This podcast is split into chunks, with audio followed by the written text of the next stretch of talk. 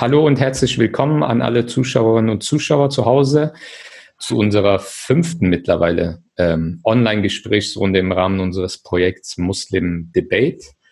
Ähm, äh, kurz zur Einführung, vielleicht wenn äh, neue Leute dazu geschaltet sind. Ähm, Muslim Debate ist ein Projekt der Alhambra-Gesellschaft, äh, was im Rahmen der Deutschen Islamkonferenz gefördert wird.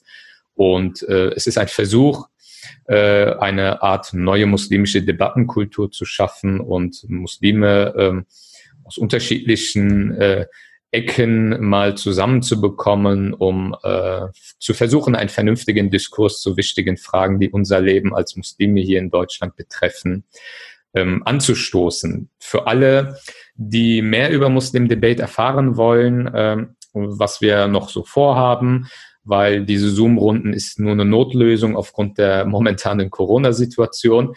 Ähm, aber ähm, wenn es dann ähm, die Corona-Situation irgendwie ein Stück weit normalisiert hat und wir das überwunden haben, dann werden wir ähm, erst richtig mit unserem Projekt eigentlich starten. Wer sich darüber informieren will, kann unsere Projektwebseite sich anschauen äh, auf www.muslimdebate.de findet ihr äh, unseren, unser Konzept und was wir so alles vorhaben. Und über die äh, Social Media Kanäle Facebook, Twitter und Instagram könnt ihr auch die über äh, aktuell über die aktuellen Veranstaltungen euch informieren, was demnächst noch äh, auf euch zukommt. Und falls ihr die vergangenen Muslim Debate Runden auf Zoom nochmal nachholen wollt, die findet ihr auf dem YouTube-Kanal der Alhambra Gesellschaft. Heute wollen wir äh, mit unseren Gästen über ein sehr wichtiges Thema diskutieren. Diesmal wollen wir ähm, ja auf gut Deutsch gesagt, äh, so etwas in die Zukunft blicken und gemeinsam darüber reflektieren, ähm, was nötig ist, damit die Moscheen auch in Zukunft die unterschiedlichen Bedürfnisse der muslimischen Community auch äh, gerecht werden können, vor welchen Herausforderungen stehen wir, was für Angebote äh, müssen wir äh, in den Moscheen als religiöse Orte anbieten oder ergänzen die bestehenden Angebote um zum Beispiel halt auch in Zukunft äh, junge Muslime äh, ansprechen zu können, mitnehmen zu können und ähm, wie man vor allem auch mit den Phänomenen umgeht, dass sich die muslimische Community auch ähm, ständig in einer Veränderung äh, äh ist und, und ähm, das muss man halt auch realisieren und dementsprechend halt auch die bestehenden Angebote, die sich vielleicht in der Vergangenheit bewährt haben, vielleicht äh, auch anpassen. Bevor ich unsere Gäste äh, vorstelle, ähm, einige Hinweise an unsere Zuschauer. Ähm, die Diskussion wird sowohl hier auf Zoom, aber auch auf unserer Facebook-Seite live gestreamt werden. Unsere Zuschauer haben sowohl auf Zoom, aber auch äh, in dem Kommentarbereich, in dem Facebook-Livestream die Möglichkeit, jederzeit Fragen zu stellen.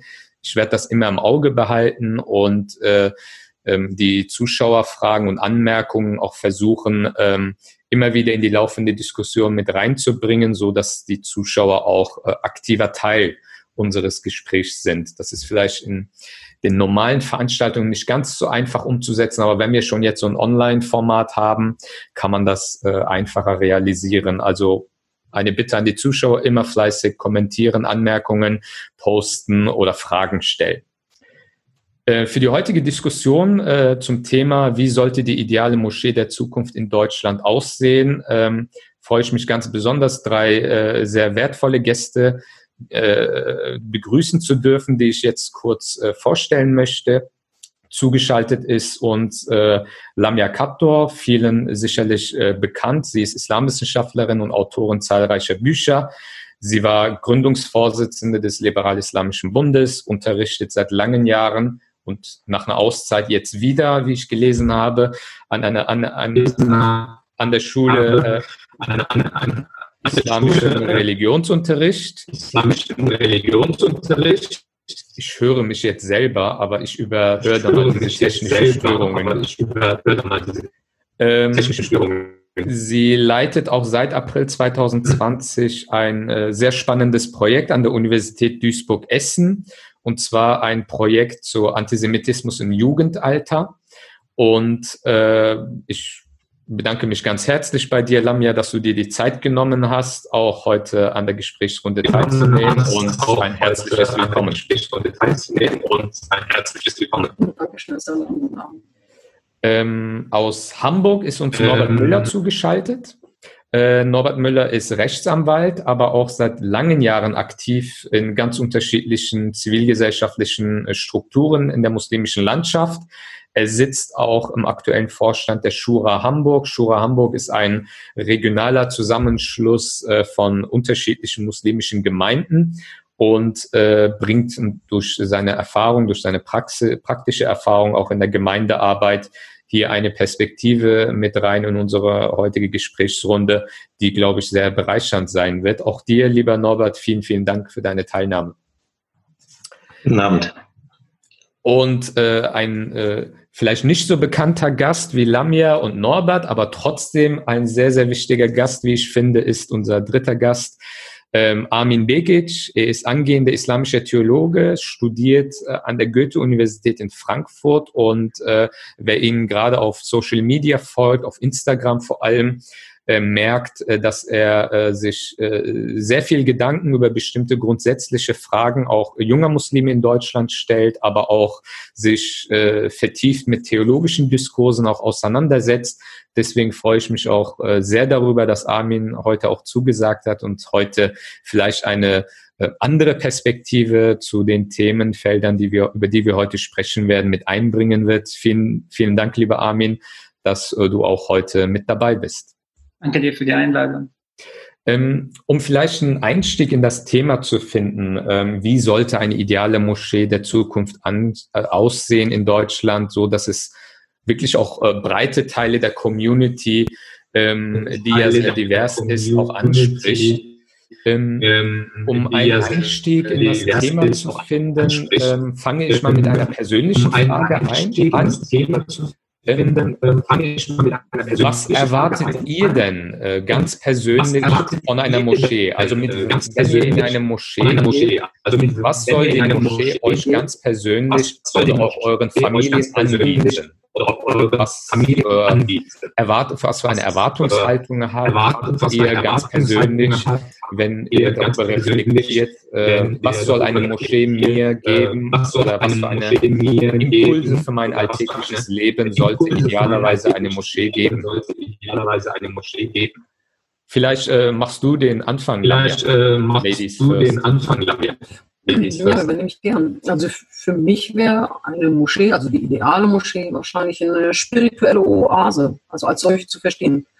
Als Rückzugsort, ähm, aber auch, das muss ich auch sagen, das wäre mir vielleicht doch noch zu wenig in gewisser Weise, aber um mich wirklich wohlzufühlen, würde ich dort auch gerne gute Gespräche führen. Würde ich auch gerne vielleicht auch Streitgespräche führen. Also wirklich um bestimmte Dinge mal ringen. Ich will nicht sagen kämpfen, aber, aber sich ernsthaft auseinandersetzen, aber im, im, im Positiven, also im Friedlichen. Nicht, mir geht es nicht um Streitgespräche führen, das tue ich sonst auch außerhalb der Moschee schon regelmäßig. Aber als solches würde ich, würde ich die ideale Moschee verstehen und vor allen Dingen auch als, ja, vielleicht auch als Schutzraum in gewisser Weise, als Schutzraum auch für meine Kinder, für meine Familie. Ähm, so würde ich mir wahrscheinlich die ideale Moschee, das wäre, glaube ich, die klassische Funktion oder die, die wichtigste Funktion.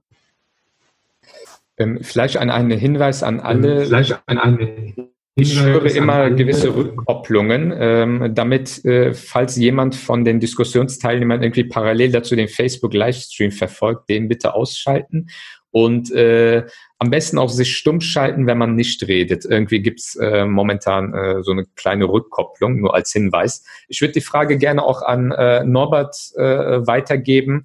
Ähm, was sind so deine persönlichen Erwartungen, wenn du äh, ein Beispiel, wenn du in ein Freitagsgebet gehst und die Freitagspredigt ist ja von enormer Bedeutung für uns Muslime. Ist ja ein Highlight der Woche, sagen wir mal. Ähm, was erwartest du zum Beispiel, äh, das ist jetzt, Freitagspredigt ist jetzt nur ein Beispiel, aber insgesamt halt auch ganz persönlich von einer Gemeinde, ähm, wenn du von äh, ja, so einer deiner persönlichen Idealvorstellung ausgehen würdest? Naja, äh, ich habe gerade, wir haben ja Corona angesprochen, gemerkt, was ich vermisst habe und was, äh, weshalb die Moschee für mich eigentlich wichtig ist. Die Moscheen waren ja geschlossen.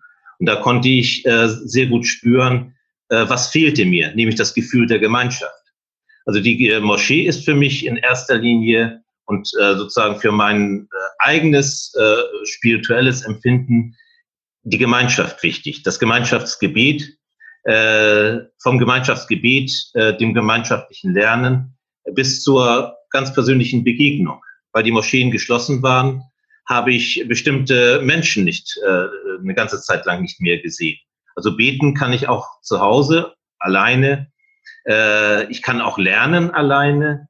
Äh, ich kann mir intellektuell etwas aneignen und äh, auch Spiritualität erleben. Aber diese, äh, das mit anderen Menschen zu teilen, das, äh, denke ich, ist im Islam ganz zentral. Weshalb wir die Moscheen auch brauchen, ist, äh, dass der Faktor Gemeinschaft bei uns einen ganz hohen Stellenwert hat. Und das empfinde ich persönlich auch so.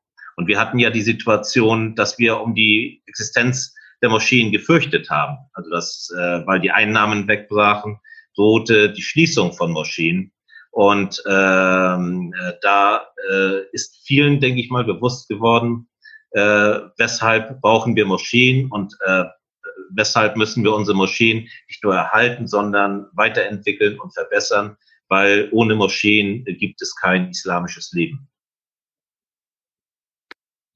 Ähm, ja, vielen Dank, äh, lieber Norbert, für deinen äh, Impuls. Ähm, wie siehst du das, Armin? Ähm, gibt dir als ein, ein junger Muslim, der über äh, viele Dinge reflektiert, was gibt dir die Moschee oder was gibt dir die Moschee nicht? Oder was würdest du dir wünschen, wenn du äh, so quasi ein paar Wünsche frei hättest, sagen wir mal so?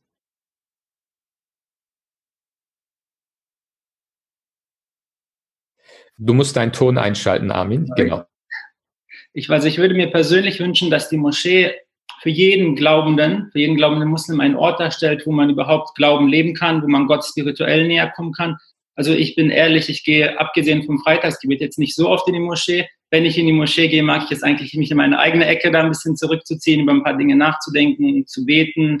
Auch ein bisschen, wie soll ich sagen, Abstand vom ganzen Trubel, der sich so in der Gesellschaft findet, ähm, zu nehmen. Und ich glaube, was besonders wichtig ist, auch im heutigen Alltag, dass man die Moschee als ein was auch Lamia angesprochen hatte, quasi als ein Safe Space, auch als ein Healing Space gestaltet, wo Menschen die Möglichkeit haben, auch das, was sie traumatisch im Alltag erleben, ob das jetzt antimuslimischer Rassismus sei, Diskriminierung auf dem Arbeitsplatz oder persönliche Krisen, über an diesem Ort die Möglichkeit haben, auch diese Krisen aufzuarbeiten. Und da finde ich, wäre es besonders wichtig, dass das Angebot in der Moschee nicht nur sich so, so quasi auf Katechismus fokussiert, dass man nur Glaubensgrundlagen, aller wie wir es Bosnien kennen, so es gibt diesen Ilmihal, man hat das einmal durch mit dem Imam und das war's, sondern dass man auch die Möglichkeit hat, Fragen zu stellen zu heutigen Geschehnissen und sich darüber auszutauschen, weil man oft, wie soll ich sagen, auch das Problem hat, überhaupt, ich würde mal sagen, als Person, die jetzt nicht in theologischen Debatten, soziologischen Debatten unterwegs ist, dass man sich überhaupt fragt, okay, ähm, wo kann ich überhaupt an ein bestimmtes Wissen kommen?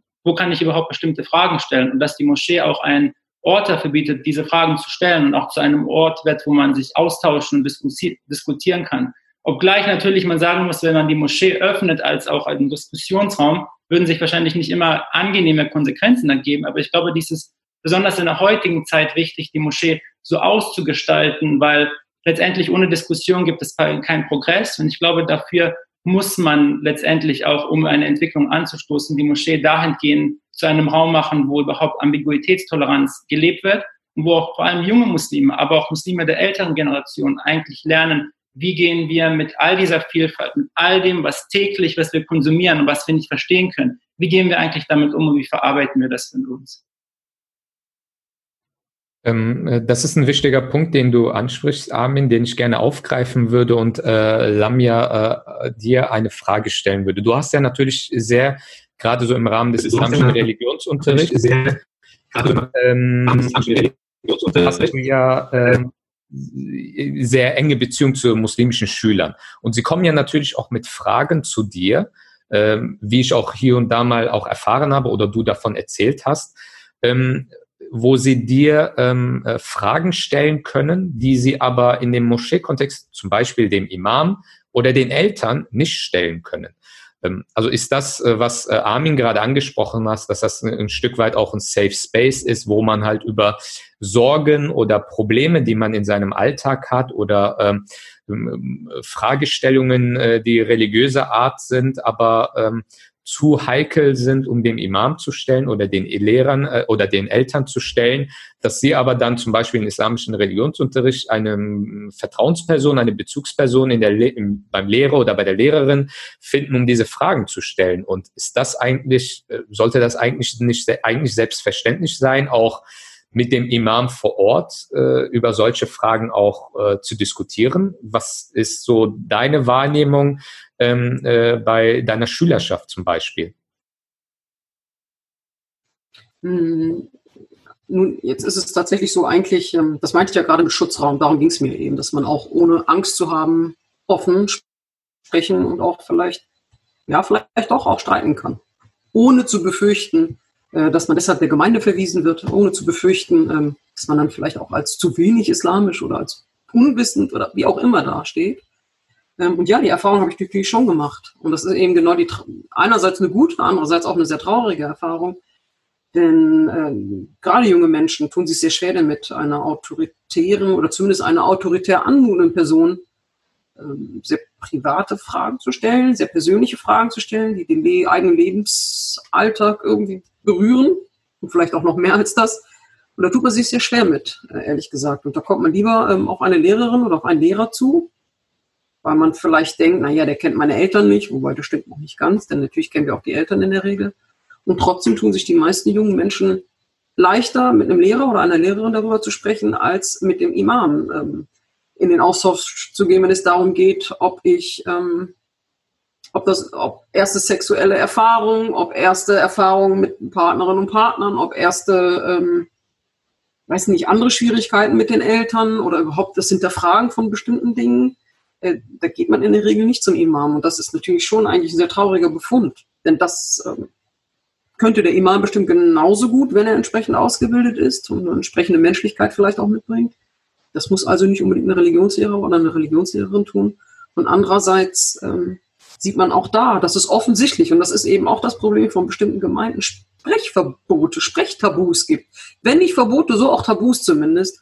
Und das, ähm, ja, würde ich ehrlich gesagt als Hausaufgabe, wenn ich das als Lehrerin sagen darf, als Hausaufgabe an Imame, ich wollte jetzt gerade sagen auch Imaminnen, aber die gibt es ja praktisch kaum in dem Sinne, äh, gerne weitertragen. Also ich glaube, eine Moscheegemeinschaft oder eine Moscheegemeinde lebt doch gerade auch von dem guten Umgang miteinander, auch von dem vielleicht auch familiären, wenn man das so sagen kann. Und wenn das aber äh, mit Tabus belegt ist, weil man bestimmte Dinge nicht ansprechen kann oder wenn man mal eine blöde, vielleicht ketzerische Frage stellt, ähm, dann sofort innerhalb dieser Gemeinschaft ausgeschlossen wird, dann, dann äh, gibt mir das sehr zu denken. Also ich könnte da jetzt einige Beispiele nennen. Äh, das klischeehafte, ja, dass Menschen, die ähm, homosexuelle Neigung haben, im Grunde genommen irgendwann dieser Gemeinschaft verwiesen werden. Und ich weiß, klar, jetzt würden viele sagen, das betrifft ja nur Einzelne. Ja, das betrifft sicherlich nur Einzelne.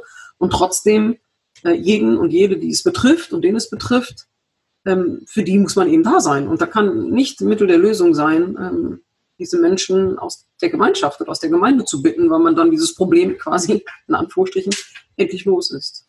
Also da, klar ist es dann einfacher, zur Lehrerin oder zum Lehrer zu kommen. Ähm, ich möchte ähm, gerne noch auf einen anderen Aspekt eingehen. Um späteren Verlauf würde ich das noch weiter vertiefen. Aber um nochmal zurückzukommen, wenn wir von der Moschee-Landschaft hier in Deutschland anschauen, dann ähm, äh, muss man ja auch natürlich darauf hinweisen, dass gerade so die, Gast, die sogenannte Gastarbeitergeneration vor allem so in den 70er Jahren ja so die ersten kleinen Moscheeräumlichkeiten etabliert haben, die mehr ein Provisorium waren. Und sie haben ja trotz kaum vorhandener Mittel und, und sehr eingeschränkten Möglichkeiten, das muss man auch immer wieder betonen, ja auch wirklich Großes geleistet, indem sie wirklich in kleinen Hinterhöfen, Industriegebieten oder in irgendwelchen Heimen, wo die Arbeiter äh, gewohnt haben, äh, so kleinere Masjids und kleinere Gebetsmöglichkeiten geschaffen haben.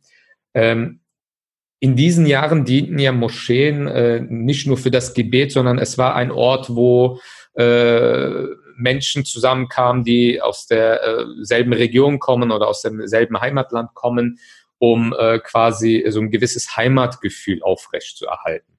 Und das hat ja als seine Berechtigung und äh, das muss man auch äh, respektieren. Das, aber ähm, seitdem ist ja natürlich viel passiert. Wir haben die zweite, dritte, mittlerweile fast vierte Generation. Ähm, und die äh, muslimische Community in Anführungsstrichen in Deutschland ist natürlich eine ganz andere und vor allem ihre Bedürfnisse sind eine ganz andere. Ähm, wie siehst du das, Norbert? Du hast ja einen sehr tiefen Einblick in die äh, Moscheelandschaft und, und auch die Strukturen. Ähm, was hat sich seitdem geändert und kommt man wirklich dieser Veränderung auch? Und die ist ja natürlich eine rasante Veränderung, wenn wir alleine uns die dritte, vierte Generation anschauen, die wiederum ganz andere Herausforderungen hat, ganz anderen, äh, mit ganz anderen Phänomenen konfrontiert sind. Kommen äh, strukturell gesehen, kommen die Moscheegemeinden und da geht es nicht irgendwie um Verbandsbashing gegen XY oder sonst wem, sondern ganz nüchtern betrachtet, kommt man, kommen wir als Muslime insgesamt strukturell dieser Veränderung überhaupt hinterher und woran hakt es? Wie siehst du das aus deiner Perspektive? Ja, das ist in der Tat äh, die große Herausforderung, an der wir arbeiten. Äh, das ist ein wirklich ein äh, großes Thema, was du angesprochen hast. Es sind ja ähm, Veränderungen auf verschiedenen Ebenen, die stattgefunden haben im Laufe dieser Jahrzehnte. Du hast äh, den Ausgangspunkt, die Gastarbeiterzeit der 60er, äh, 70er Jahre, als die ersten Moscheen hier entstanden, als Hinterhofmoscheen äh, mit einem äh, bescheidenen Angebot und äh, gleichzeitig sozusagen dem Charakter des Heimatkulturvereins. Äh, dann von da aus haben sich ja mehrere Generationen entwickelt, zum Beispiel von der, der türkischen Migranten, äh, der bosnischen, äh, der marokkanischen oder tunesischen. Andererseits sind neue Migrantengruppen hinzugekommen, bis zu den Geflüchteten äh, von 2015 fortfolgende. Äh, die aus ganz anderen Bereichen gekommen sind, zum Beispiel aus Syrien, aus Afghanistan, aus Afghanistan schon in den 80er, äh, 90er Jahren äh, des letzten Jahrhunderts, aber das hat äh, zu, ähm, zu einer großen Heterogenisierung der muslimischen Landschaft geführt. Also die ähm, jüngeren Generationen der äh, ursprünglichen äh, Gründergeneration haben andere Erwartungen und Ansprüche und äh, die neu hinzugekommenen auch. Und ähm, das stellt äh, die Moscheegemeinden wie die islamischen Verbände, äh, äh, das sind große Integrationsherausforderungen, äh, die bewältigt werden müssen. Und deshalb befinden wir uns auch ähm, äh, äh, fortlaufend in einer Strukturdebatte. Äh, man kann sagen, du hast es auch richtig beschrieben, dass die ersten Moscheegemeinden, äh, die, äh, die, die daraus formenden Verbände, so diesen äh, Funktion des Transmissionsriemens hatten zwischen äh, den Herkunftsgesellschaften und äh, der deutschen Gesellschaft. Und äh, vor diesem Charakter haben sich äh, vor allen Dingen äh, die Verbände entwickelt. Und das ist eine Struktur, äh, die äh, natürlich nicht zukunftsweisend sein kann. Also wir haben dann natürlich äh, äh, hier auch Veränderungen erlebt. Du hast mich vorgestellt als Vorstandsmitglied der Schule Hamburg. Wir waren die ersten, die auf Landesebene eine Religionsgemeinschaft gegründet haben, in der alle Moscheegemeinden äh, dieses Bundeslandes vertreten sind. Und zwar auf einer Plattform eines gemeinsamen Verständnisses von äh, islamischen Gemeinden, von Muslimen in der deutschen Gesellschaft. Das war ja ein kompletter Neuansatz, äh, der ähm, sich dann auch in einigen anderen Bundesländern, es gibt auch Schwurverbände in Schleswig-Holstein, Bremen, Niedersachsen, Rheinland-Pfalz, äh, sich so umgesetzt hat. Das ist natürlich schon eine Strukturveränderung, weil er sich, weil äh, dieser Ansatz sich ausrichtet äh, auf das Muslimsein in der deutschen Gesellschaft, welche Aufgaben und Herausforderungen sich dadurch ergeben und nicht mehr das Selbstverständlich Verständnis, äh, man müsse eine Verbindung zu irgendeinem Herkunftsland äh, herstellen.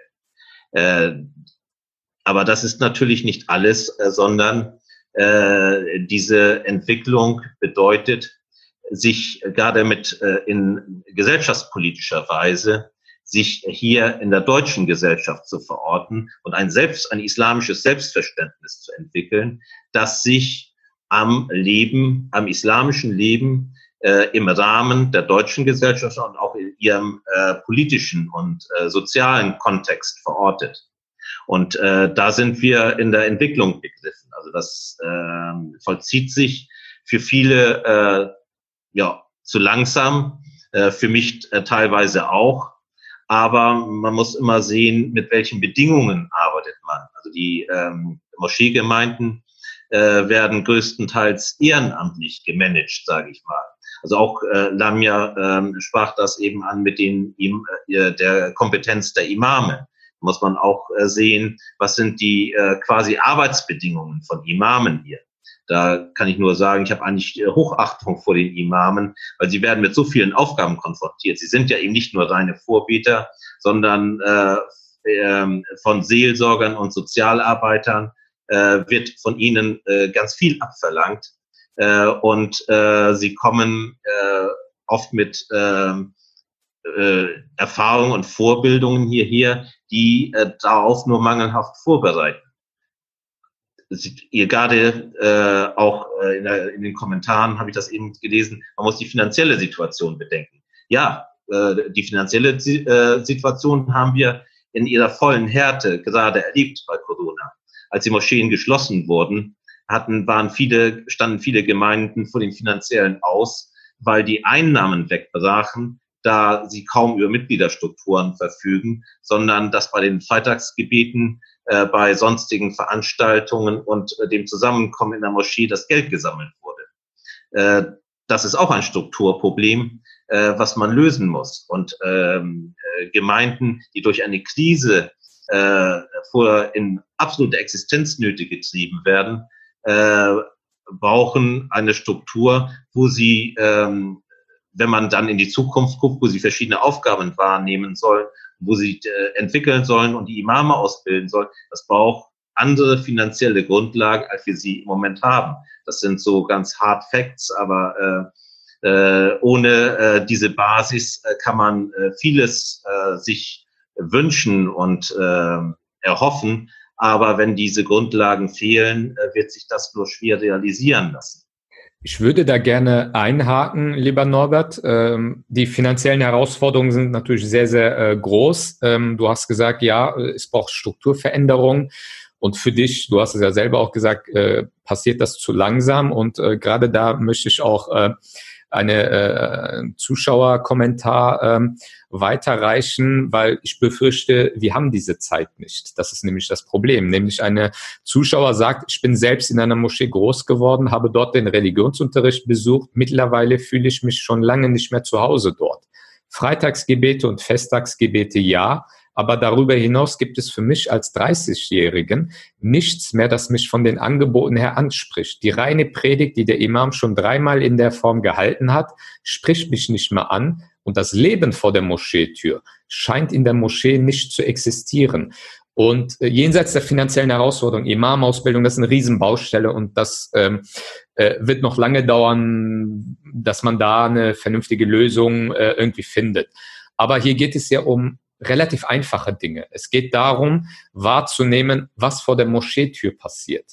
Äh, darüber zu reflektieren, was für eine Verantwortung haben wir als Religionsgemeinschaft. Denn wenn man als, sich als Religionsgemeinschaft versteht und dementsprechend handelt, dann muss man ja diese Realität wahrnehmen und sich überlegen, äh, warum auch Armin, du hast das ja auch eben genannt, warum ein Armin Begic, der ähm, sehr viel Potenzial hat, ähm, sich nicht beheimatet fühlt, zum Freitagsgebet geht und so weiter, hat einen Bezug zur Moschee, aber ähm, vielleicht eher nicht die große Lust hat, sich ehrenamtlich zu engagieren. Oder wie, wie gesagt, der Zuschauer, der eben geschrieben hat. Verliert man dadurch, dass man ähm, ähm immer sagt, ja, es braucht Zeit, das ist ein langer Prozess, verliert man da nicht gerade die jungen Leute, die äh, Dinge mit sich bringen, die einer Moscheegemeinde wirklich weiterhelfen würden. Und äh, da, da würde ich gerne Armin äh, diese Zuschauerkommentar äh, äh, vielleicht weitergeben. Wie siehst du das? Hast, kannst du dich da wiedersehen, äh, was unser Zuschauer da eben geschrieben hat? Oder ähm, würdest du ihm widersprechen? Genau das hatte ich mir eigentlich als Punkt auch notiert, dass das Problem, ich würde sagen, meiner Generation von Personen Mitte 20, 30, Anfang 30 ein intellektuelles, ich würde so ein intellektuelles Vakuum ist dass quasi, wenn man 15, 16 ist, man geht in die Moschee zu Jugendtreffs, man ist da begeistert, man lernt ein paar neue Sachen, ein paar äh, religiöse Formeln und dann später kommt das, so der Moment, wenn man sich bildet, so, okay, wieder dieselbe Rutba, wieder dasselbe, wieder dasselbe. Und so geht man jahrelang in die Moschee und man lernt eigentlich gar nichts Neues dazu. Und das ist persönlich etwas, was ich in meinem kompletten Umfeld beobachte. Also ob das jetzt angehende Theologen sind, Soziologen, Juristen, die Mehrheit meines Umfelds hat wirklich keine Lust mehr in die Moschee zu gehen, weil sie immer wieder mit demselben Wissen konfrontiert wird. Und da es quasi bei ihnen selbst sogar keine Entwicklung kommt und wenn dann man irgendwas Kritisches sagt oder ein bisschen aufmüpft, dann, dann wird man auch gar nicht gehört. Also ich hatte beispielsweise letztens die Situation, was heißt letztens, vor ungefähr einem Jahr, wo hier bei uns in Hamburg in der bosnischen Moschee eine Janaza für meinen Cousin stattgefunden hat. Und bei den Bosniern ist es in der Tradition nicht beheimatet, dass Frauen am ähm, Totengebet teilnehmen. Was ja eigentlich in der Prophetengemeinde und in der arabischen Welt etwas Unbekanntes ist. Also ich war mehrmals in Jerusalem, Jid-Gebet, Freitagsgebet, du siehst Frauen. No, no big deal. Und dann haben, die, das haben sich quasi einige Frauen dahingestellt und die wurden dann ähm, verscheucht in die Ecke, quasi, ah, wir, die Frauen müssen schnell weg, das Gebet wird nicht gültig sein. Was natürlich für die Frauen erstmal, da waren auch viele Nicht-Muslime dabei, haben sich unwohl gefühlt, sind dann quasi in den Raum rein und als sie dann in den Raum gekommen sind und quasi so hinter der Gardine ein bisschen geguckt haben, hat ein Typ mit der Gardine, also gegen das Fenster mit der Faust geschlagen. Also was hinterlässt das bei Frauen, die jetzt zwei Jahre, drei Jahre nicht in der Moschee waren und dann quasi dahin kommen, um von einem ihrer Liebsten Abschied zu nehmen und so behandelt werden. Und das sind so Probleme, die ich beobachte und was ich auch gerne an diesem Punkt ansprechen möchte, ist, dass generell ähm, die Situation bezüglich Barrierefreiheit und Räumlichkeiten, dass das etwas ist, was wir, und das ist nicht nur in Deutschland so, das ist auch in der USA so, das ist in England so, dass es viele Moscheen gibt, die entweder keinen keinen richtigen Gebetsraum für Frauen haben oder dieser irgendwo im Keller ist, wo auch noch die Mobs abgelegt werden oder dieser hinter einer Wand oder einem ähm, Vorhang ist, wo man, wenn dann etwas gepredigt wird, quasi es gar nicht richtig zuhören kann oder die Lautsprecher aus sind. Und das ist problematisch, weil in der Prophetenmoschee hatte man sowas nicht. Wenn man sich auch die theologische Situation anschaut, beispielsweise, haben ähm, in der Prophetenmoschee die Frauen hinter den Männern ge gebetet. Wir haben beispielsweise Überlieferungen, wo Asma mit Abu Bakr beispielsweise ein Mann neben ihr fragt, hey, ich habe akustisch nicht verstanden, was der Prophet sagt. Das heißt, wie nah müssen sie sich gewesen sein, dass das passiert ist?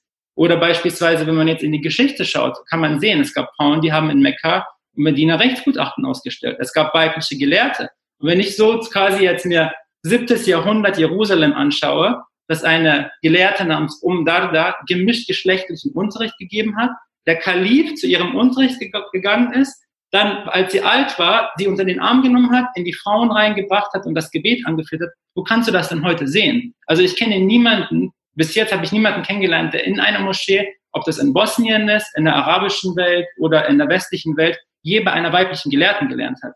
Wenn du dir dann die Biografien von den Gelehrten durchliest, dann liest du so zum Beispiel bei einem, bei einem Es-Sahawi 68 weibliche Gelehrte, die ihn unterrichtet haben. Oder beispielsweise ähm, bei Ibn Asakir, glaube ich, äh, waren das 80 weibliche Gelehrte. Dann denkst du dir so, oh, was ist denn heute passiert? Weil eigentlich hat sich die Situation und der Zugang zur Bildung gerade heute geändert. Also all diese weiblichen Gelehrten, die wir in der Vergangenheit haben, sie waren ähm, zu wenige, um von der Norm zu sprechen, aber zu viele, um von einer Ausnahme zu sprechen. Und um damals dich religiös zu bilden und zu unterrichten, musstest du zuerst in einer städtischen Umgebung leben und du musstest Zugang zur religiösen oder zur politischen Elite gehabt haben. Man hat dich dann gebildet, um das Prestige der eigenen Familie zu erhöhen. Aber heute, wenn du das anschaust, du hast ein, eine Möglichkeit, Bildung zu erwerben, die du historisch nie hattest. Aber das ist trotzdem nicht im religiösen Bildungsangebot in Moscheen reflektiert. Und ich finde das eigentlich ein No-Go. Und ich weiß gar nicht, was dazu sagen soll. Also, desto mehr man in die Geschichte anschaut, fragt man sich, okay, äh, wie kann es sein, dass im 10. Jahrhundert Zustände existiert haben, die wir heute nicht haben? Ich finde das persönlich schockierend. Und da muss definitiv ein Umdenken stattfinden, weil das die Moschee nicht nur für, nicht für Frauen, sondern generell dich auch als Mann macht es ja die Moschee für dich nicht attraktiv, weil du nicht möchtest, dass deine Mutter irgendwo in die Ecke gepackt wird und deine Schwester nicht ihre, äh, ihre Fragen stellen kann. Sowas wünsche ich mir persönlich nicht. Und dann denke ich mir, bevor ich mir all das antue und darum diskutiere und ich bin danach zum Moscheevorstand gegangen, habe das angesprochen, meinte, hey, wieso handhabt ihr das eigentlich so? Das habt das so nicht kennengelernt. Hm, der Imam ist hier das Gesetz, wenn du ein Problem hast, geh zum Imam, da gibt es keine Diskussion. Also wenn du als jemand, der zehn Jahre in diese Moschee gehst, nicht ordentlich etwas beanstanden kannst, wieso sollst du denn dann dich da abgeben und dir das ständig antun? Weil letztendlich wird man sowieso nicht auf dich hören. Und dann denke ich mir persönlich, erspare ich mir viel Kraft, in die Moschee zu gehen und bete lieber in mein eigenes Haus und habe meine eigene spirituelle Verbindung zu Gott, ohne jedes Mal, wenn ich hingehe, dass ich irgendetwas sehe, was mich persönlich auch als Mensch belastet. Und das nimmst du auch zu Hause mit, das saugst du auch als Energie, negative Energie auf. Und ich verstehe Leute, wenn sie dann sagen, okay, ich muss mir das nicht geben. Und ich finde, dass man das persönlich auch ernst nehmen muss, weil ich persönlich hatte früher oft den Ansatz, dass ich gesagt habe, ah ja, trotzdem, trotzdem soll man in die Moschee gehen, wieso soll man sich da abschotten und so, wo ich jetzt aber verstehe, wirklich, desto älter ich werde und desto mehr man von diesen Erfahrungen macht, dass ich wirklich verstehe, wenn Leute sagen, okay, ich habe keinen Bock in die Moschee zu gehen, ich gehe zum Freitagsgebet und Khalas. Ich finde das absolut legitim. Solange kein Umdenken stattfindet, muss man sich nicht in Räume zwingen, die einem mental persönlich, aber auch spirituell nicht gut tun. Vielleicht darf ich da kurz ähm, was hinzufügen. Ähm, ich glaube, zum Teil verstehen Sie Moscheegemeinde und Moscheeführung gar nicht so, als würden sie sozialpädagogische Dienstleistungen anbieten. Also der Anspruch, der Eigenanspruch vieler Moscheegemeinden, gerade der, also der Moscheeleitung, wer auch immer das dann ist, ist nicht unbedingt ähm, eben, wie gesagt, den Schutzraum anzubieten oder gute Jugendangebote, gute Jugendarbeit zu formulieren. Der Anspruch ist nicht unbedingt, dass man junge Menschen versucht, auch über den Freitag hinaus an sich zu binden, indem man da nicht gerade nur einen blöden Kickertisch hinstellt und vielleicht eine Playstation, mehrfach erlebt übrigens, ähm, sondern ich glaube häufig oder leider ist häufig der Anspruch auch, ja, Gebetsraum und fertig. Also kommt zum Gebet und ähm, ist gut, wenn ihr dann nur freitags kommt. Ähm, manchmal ist es auch so, dass die Gemeinden ja selber gar nicht mehr als nur ein Freitagsgebet oder kleinere Gebete stemmen könnten. Leider ist das eben personell manchmal so. Das basiert ja häufig auf dem Ehrenamt. Aber andererseits erlebe ich leider auch in bestimmten Moscheegemeinden, dass der Anspruch gar nicht so formuliert wird, dass man eben möchte, dass zum Beispiel junge Familien kommen. Es gäbe ja noch und nöcher Möglichkeiten. Man könnte ähm, nicht nur unbedingt zum Beispiel Kinderunterricht, also klassische religiöse Unterweisung äh, für Kinder anbieten, sondern zum Beispiel auch Fam Familiengespräche anbieten. Finde ich persönlich total interessant, äh, was da für Konstellationen und was da für Themen aufkommen. Äh, es gibt genügend Themen äh, oder auch Methoden, wenn ich das als Pädagogin so sagen darf, die man anwenden könnte, um, und letztlich geht es ja darum, anschlussfähiger zu sein, um ein Stückchen näher am Leben von Muslimen und Muslimen dran zu sein. Also ja, wir reden ja doch nicht umsonst dauernd ähm, über Hass, über Islamfeindlichkeit. Wir reden nicht dauernd nur von Social Media und was die Auswirkung von, vom Internet und der digitalen Welt auf uns ist. Sowas würde ich gerne auch mal stärker und komplizierter vor allen Dingen, also in dieser ganzen Komplexität, gerne auch mal in der Moschee zum Beispiel diskutiert wissen und das passiert nicht. Und die Frage ist, äh, liegt das an dem Eigenanspruch der Moschee, sowas gar nicht anbieten zu wollen? Oder kann sie es gar nicht anbieten? Also, äh, äh, vielleicht, wenn ich auf Armin Begic auch nochmal äh, eingehen, einzugehen. Äh, also ich äh, mache äh, diese ja auch ehrenamtliche Arbeit in Gemeinden, in Verbänden nun schon etwas länger und äh, habe gelernt, äh, dass man äh, da tatsächlich äh, viel Geduld zu braucht. Also ich bin vollkommen, also solche Erlebnisse kann ich nachvollziehen. Ich äh, sehe das im, genauso wie du. Nur deine Reaktion finde ich die vollkommen falsche, ähm, weil es absolut bedauerlich ist, wenn dann äh, Menschen wie du der Moschee die, den Rücken kehren.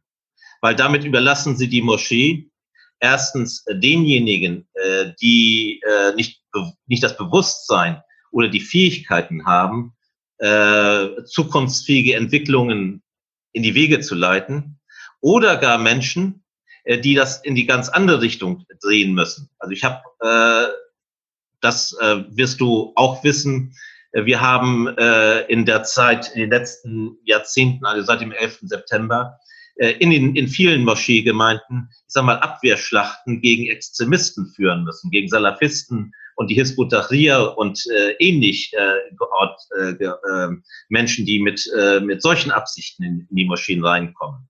Und die haben ein viel äh, härteres Durchhaltevermögen, wenn sie ihre Ansichten durchsetzen müssen, äh, als äh, du das jetzt hast. Ähm, weil sie eine gewisse Überzeugung haben, äh, die sie meinen, hier äh, verfolgen zu müssen. Und es hat viel Mühe gekostet und viel Aufwand gekostet, äh, die von den Moscheen fernzuhalten.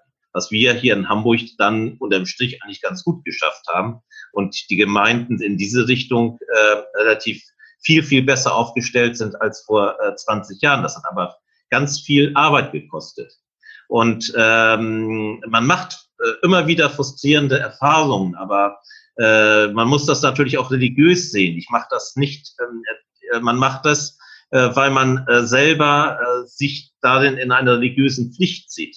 Wenn ich gewisse Kenntnisse erworben habe, wenn ich ein gewisses Wissen erworben habe, was mehr ist äh, als äh, vielleicht dasjenige der, der, des durchschnittlichen Moscheebesuchers, dann glaube ich, dass ich eine religiöse Verantwortung habe, das nicht nur für mich, sondern für mein, äh, für, für mein eigenes Seelenheil, sondern auch äh, für die äh, Gemeinschaft nutzbar zu machen.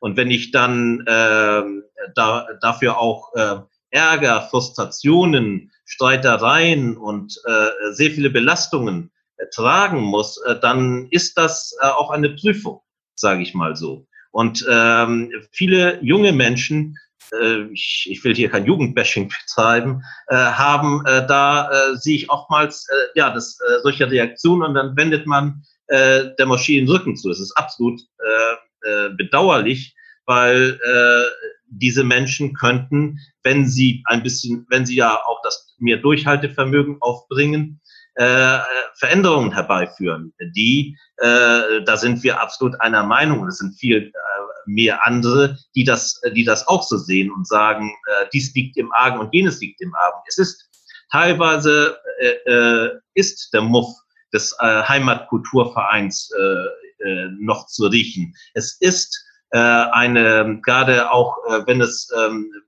äh, wenn es um politische Dinge geht, äh, äh, muss man sich mit vielen problematischen Entwicklungen auch auseinandersetzen. Aber äh, wie ich eingangs gesagt habe, ohne die Moscheen, ohne die Gemeinden ist ein islamisches Leben nicht denkbar. Und wenn äh, das eine so hohe Priorität hat, dann lohnt es sich, um jede Gemeinde zu kämpfen. Ich, ich habe auch am Anfang gesagt, wir, wir standen in der Corona-Zeit davor, äh, äh, dass wir Geld sammeln mussten, Spendenkampagnen machen mussten, um äh, die Moscheegemeinden, damit die Moscheegemeinden nicht in die Insolvenz rutschen, dass sie schließen müssen, dass wir vielleicht äh, die, in Hamburg die bosnische Moschee noch hätten, aber viele kleine, die afrikanische Moschee äh, oder die pakistanische Moschee nicht mehr. Und das wäre ein Verlust für das islamische Leben, weil diese, diese äh, Vielfalt der Moscheen gerade auch eine große Bereicherung darstellt. Ich würde, und, äh, ich würde da äh, kurz einschreiten, bevor äh, ich Armin die Möglichkeit gebe, auch nochmal darauf zu äh, antworten. Ich hatte zum Beispiel vorgestern ein interessantes Gespräch mit ähm, zwei jungen Muslimen, Mitte 20, die auch im Verbandskontext äh, sich ehrenamtlich engagieren. Junge Muslime, die haben so ihre Heimatgemeinde und ich habe ihnen die Frage gestellt, gerade wegen der Corona-Situation, ne, wochenlang kein Freitagsgebet, äh, im Ramadan fehlte ähm, ja die Tarawih-Gebet und so weiter, haben wir alle durchgemacht. Und ich habe ihnen die Frage gestellt, was hat euch eigentlich jetzt während der Corona-Zeit gefehlt? Und ähm, also ich meinte damit halt die religiösen Angebote, die die Moscheen, äh, eure Heimatgemeinde euch jetzt macht. Hat euch, äh, was hat euch da gefehlt? Die meinen ja, hm, also das Freitagsgebet, die Freitagspredigt, ehrlich gesagt, hat uns nicht gefehlt. Das Einzige, was uns gefehlt hat, war, mit Freunden und, und den Bekannten zusammenzukommen im Ramadan. Ähm, und das meinten sie ganz nüchtern jetzt. Also das sind wirklich äh, junge Leute, die in Verbandskontext sich engagieren. Ähm, und das ist halt das Traurige, dass sie eben die Dinge, die sie eigentlich vermissen müssten, nicht vermissen sondern es geht nur um das Beisammensein. Und das Beisammensein mit äh, Freunden, Gleichaltrigen und so weiter, dafür brauchen sie halt nicht die Moschee. Und das ist nämlich der Punkt, glaube ich, was, wo ich halt Armin ähm, jetzt nicht verteidigen muss, aber ich hm, habe ja auch äh, während meiner äh, Jugendzeit äh, auch mal so diverse Erfahrungen gemacht. Und ähm, wenn man mit Ideen kommt, wenn man mit neuen Ansätzen kommt, die Reaktionen darauf, äh, Armin hat jetzt nur ein einzelnes Beispiel genannt, aber ähm, auch in den Zuschauerkommentaren habe ich so viele Kommentare jetzt gelesen, äh, die halt äh, ähnliche Erfahrungen machen. Also ich glaube, man müsste, äh, ich verstehe deine äh, Punkte, äh, Norbert, aber ich glaube, man müsste ähm, äh, den Spieß eher andersherum drehen und sagen, ähm, nicht die Jugendlichen, ja, die können vielleicht ein bisschen mehr widerstandsfähiger, ein bisschen mehr ertragen, verstehe ich, aber eigentlich müsste es doch die Gemeinde, die, die, die Aufgabe der Gemeinden sein, äh, die, Jugend, die gerade die solche Jugendlichen äh, an sich zu binden und sich die Frage zu stellen, wie kann es sein, ähm, dass ein Armin Begic oder äh, XY ähm, nur zum Freitagsgebet kommt, obwohl die Gemeinde solche Leute bräuchte? Ist das nicht eher die Frage, die äh, wir uns stellen müssen? Jetzt gebe ich dir gerne die Möglichkeit, Armin, darauf zu antworten. Ich glaube, was wichtig zu verstehen ist, ist, dass man sich immer auch in ein Machtverhältnis bewegt. Also gerade auch als Individuum kommt man ja nicht in ein Vakuum, wo man die Möglichkeit hat, sich komplett auszubreiten. Also jetzt auch wenn du jahrelang redest, jahrelang redest, du redest immer noch als Einzelperson in einer Umgebung, wo eine bestimmte Mentalität vorherrscht. Und ich glaube, da darf man auch nicht dem Individuum zu viel ähm, potenzielle Macht einräumen, weil ich habe die Erfahrung gemacht, dass ich immer wieder den Mund aufgemacht habe und was hat es gebracht? Am Ende hat es nichts gebracht, weil das natürlich auch ein Angriff auf die Deutungshoheit des Imams ist, der da als zentrales Mitglied fungiert. Und ich würde eher, wenn ich mich mit dem Problem auseinandersetze, also jetzt auch auf Lamia, also Lamias Beobachtung war quasi gewesen, dass viele Dinge quasi überhaupt gar nicht auf dem Schirm der Gemeinde sind. Was ich ein bisschen anders sehe, also ich habe beobachtet, dass sehr oft in den Freitagspredigen gesagt wird, wir müssen die Jugend reinholen, dann werden Jugendtreffs organisiert. Aber ich glaube, dass das Problem zum Beispiel daran zu verorten ist, einmal in, der, in den dogmatischen Curricula, unter denen die Imame, die in der Moschee installiert sind, eigentlich gelehrt haben. Also wenn du dir das beispielsweise im bosnischen Kontext anschaust, um Teil der islamischen Gemeinschaft zu sein, dann musst du der maturiditischen Theologieschule angehören, der hanefitischen Rechtsschule und das islamisch-kulturelle bosniakische Erbe, was beeinflusst zum Sufismus ist. Mitunter, da gibt es eine ganze Verfassung, also gibt es eine ganze Regelung, die formuliert ist. Du musst Islam innerhalb dieses Kontexts lernen. Das heißt, wenn du jetzt als Imam kommst, sagst, hey, ich habe theologische, andere theologische Ansichten oder ich bewege mich da eher fluid oder habe diese Ansicht, kannst du das am Anfang gar nicht erst machen. Was ein weiteres, es gibt da es gibt da noch so viele Probleme, die man eigentlich ansprechen kann. Aber ich glaube, was wichtig ist, dass man nicht gerade auf junge Menschen, die, äh, dass man auch nicht glaubt, dass junge Menschen nur Veränderungen in der Moschee bringen können. Denn wenn du auch, wie soll ich sagen, kritische Bildungsarbeit machst oder beispielsweise auch auf YouTube oder auf, es gibt so viele Formen, wo man quasi auch zu einem, sag ich mal, einem beibehalten religiösen Lebens führen kann. Weil letztendlich, ja, Moscheen sind Gotteshäuser, aber das religiöse Leben spielt sich ja nicht nur in den Moscheen ab. Ich finde es viel wichtiger, dass man ein ethisches Selbstverständnis hat und wenn man in die Welt geht, quasi gut mit Menschen umgeht. Denn was ich beobachte, ist, dass viele Menschen, die in die, die in die Moschee gehen, in alle möglichen Diskriminierungsformen äh, involviert sind. Ob wir jetzt anfangen bei Antisemitismus, gegen Kurden, Antiziganismus, Homophobie, dann man mag Bosnier mögen keine Araber, weil die so und so sind. Dann mag man keine Türken, weil sie so und so sind. Und wenn man das dann am Ende quasi, wenn man eine Liste macht und fragt uns, okay, was hat dir dieses in die Moschee gehen als Mensch gebracht? Wie stark hast du dein Herz für deine Mitmenschen geöffnet? Und ich glaube, dass man da nicht unterschätzen darf, dass gerade auch die Räume, die sich junge Menschen untereinander erschließen, abseits der Moschee, ob es jetzt wirklich nur sei, sich auf einen Kaffee zu treffen und religiöse Fragen zu diskutieren. Ich finde, dass da teilweise mehr manchmal rauskommen kann, als wenn man äh, monatelang in die Moschee gegangen ist und einfach in der Ecke zugehört hat und immer wieder dasselbe gehört hat. Also ich finde, dass man da, dass der, dass der Vergleich sehr schwierig ist, aber natürlich zu einem gewissen Maße stimmt es. Denn wenn man jetzt alle sagen, okay, ich werfe das Handtuch, was macht man dann mit den Moscheen? Weil man darf auch nicht so, so sein, dass man kein Verständnis dafür zeigt, ähm, was die erste Generation geleistet hat. Man muss da verstehen, dass das vor allem Menschen waren, die einen geringeren Bildungsgrad hatten, Menschen, die sich wirklich die Knochen bunt gearbeitet haben in Fabriken, als Putzfrauen, auf der Baustelle und dort auch ein bisschen Heimat hinbringen wollen. Und das ist sehr, ich finde, ist wichtig und ich würde auch persönlich nie sagen, okay, man soll nicht auf dieses Bedürfnis eingehen, sondern es ist auch wichtig, genau diesen Menschen mit ihren religiösen äh, Ritualen, die auch teilweise kulturelle Formen annehmen, wie Maulid-Zeremonien, im Bosnischen gibt es diese Tawhid-Zeremonien, dass man das alles beibehält. Aber es ist wichtig, das Angebot zu ergänzen, sodass auch junge Menschen, die andere Ansprüche haben, dass auch diese Menschen in diesem selben Raum auch auf ihre Kosten kommen. Ähm, Lamia, du hattest dich gemeldet. Mhm. Kannst genau. gerne. Was also was mich ein bisschen stört bei unserem Gespräch im Moment ist, dass wir uns wahrscheinlich, was, dass wir immer den männlichen Muslim oder männlichen Jugendlichen vor Augen haben. Armin, du hast es gerade zwar kurz angesprochen, das Problem mit Frauen, aber also vielleicht ein Punkt. Wenn ich äh, junge Menschen an mich binden will, also wenn ich dann Interesse daran habe, dann muss ich entsprechende Angebote formulieren. Sehe ich, sie kommen nicht und es ist mir dennoch wichtig, müsste ich sie, also müsste ich sie eigentlich einladen und fragen, warum kommt ihr nicht? Und da wird man ziemlich sicher ziemlich direkte Antworten bekommen. Das kann man ja auch alles anonym machen, unter Umständen. Das ist die eine Sache. Du hast gerade, Armin, gesagt, ja, wir haben große Probleme mit, mit, ähm, mit Diskriminierung gegenüber anderen Minderheiten. Da stimme ich dir sehr zu. Aber fangen wir doch erstmal bei uns selbst an, ja. Wir haben ja schon ein Problem damit, Frauen innerhalb unserer Reihen einen so gleichberechtigten Zugang, meinetwegen nur zur Moschee erst einmal zu, zu erlauben.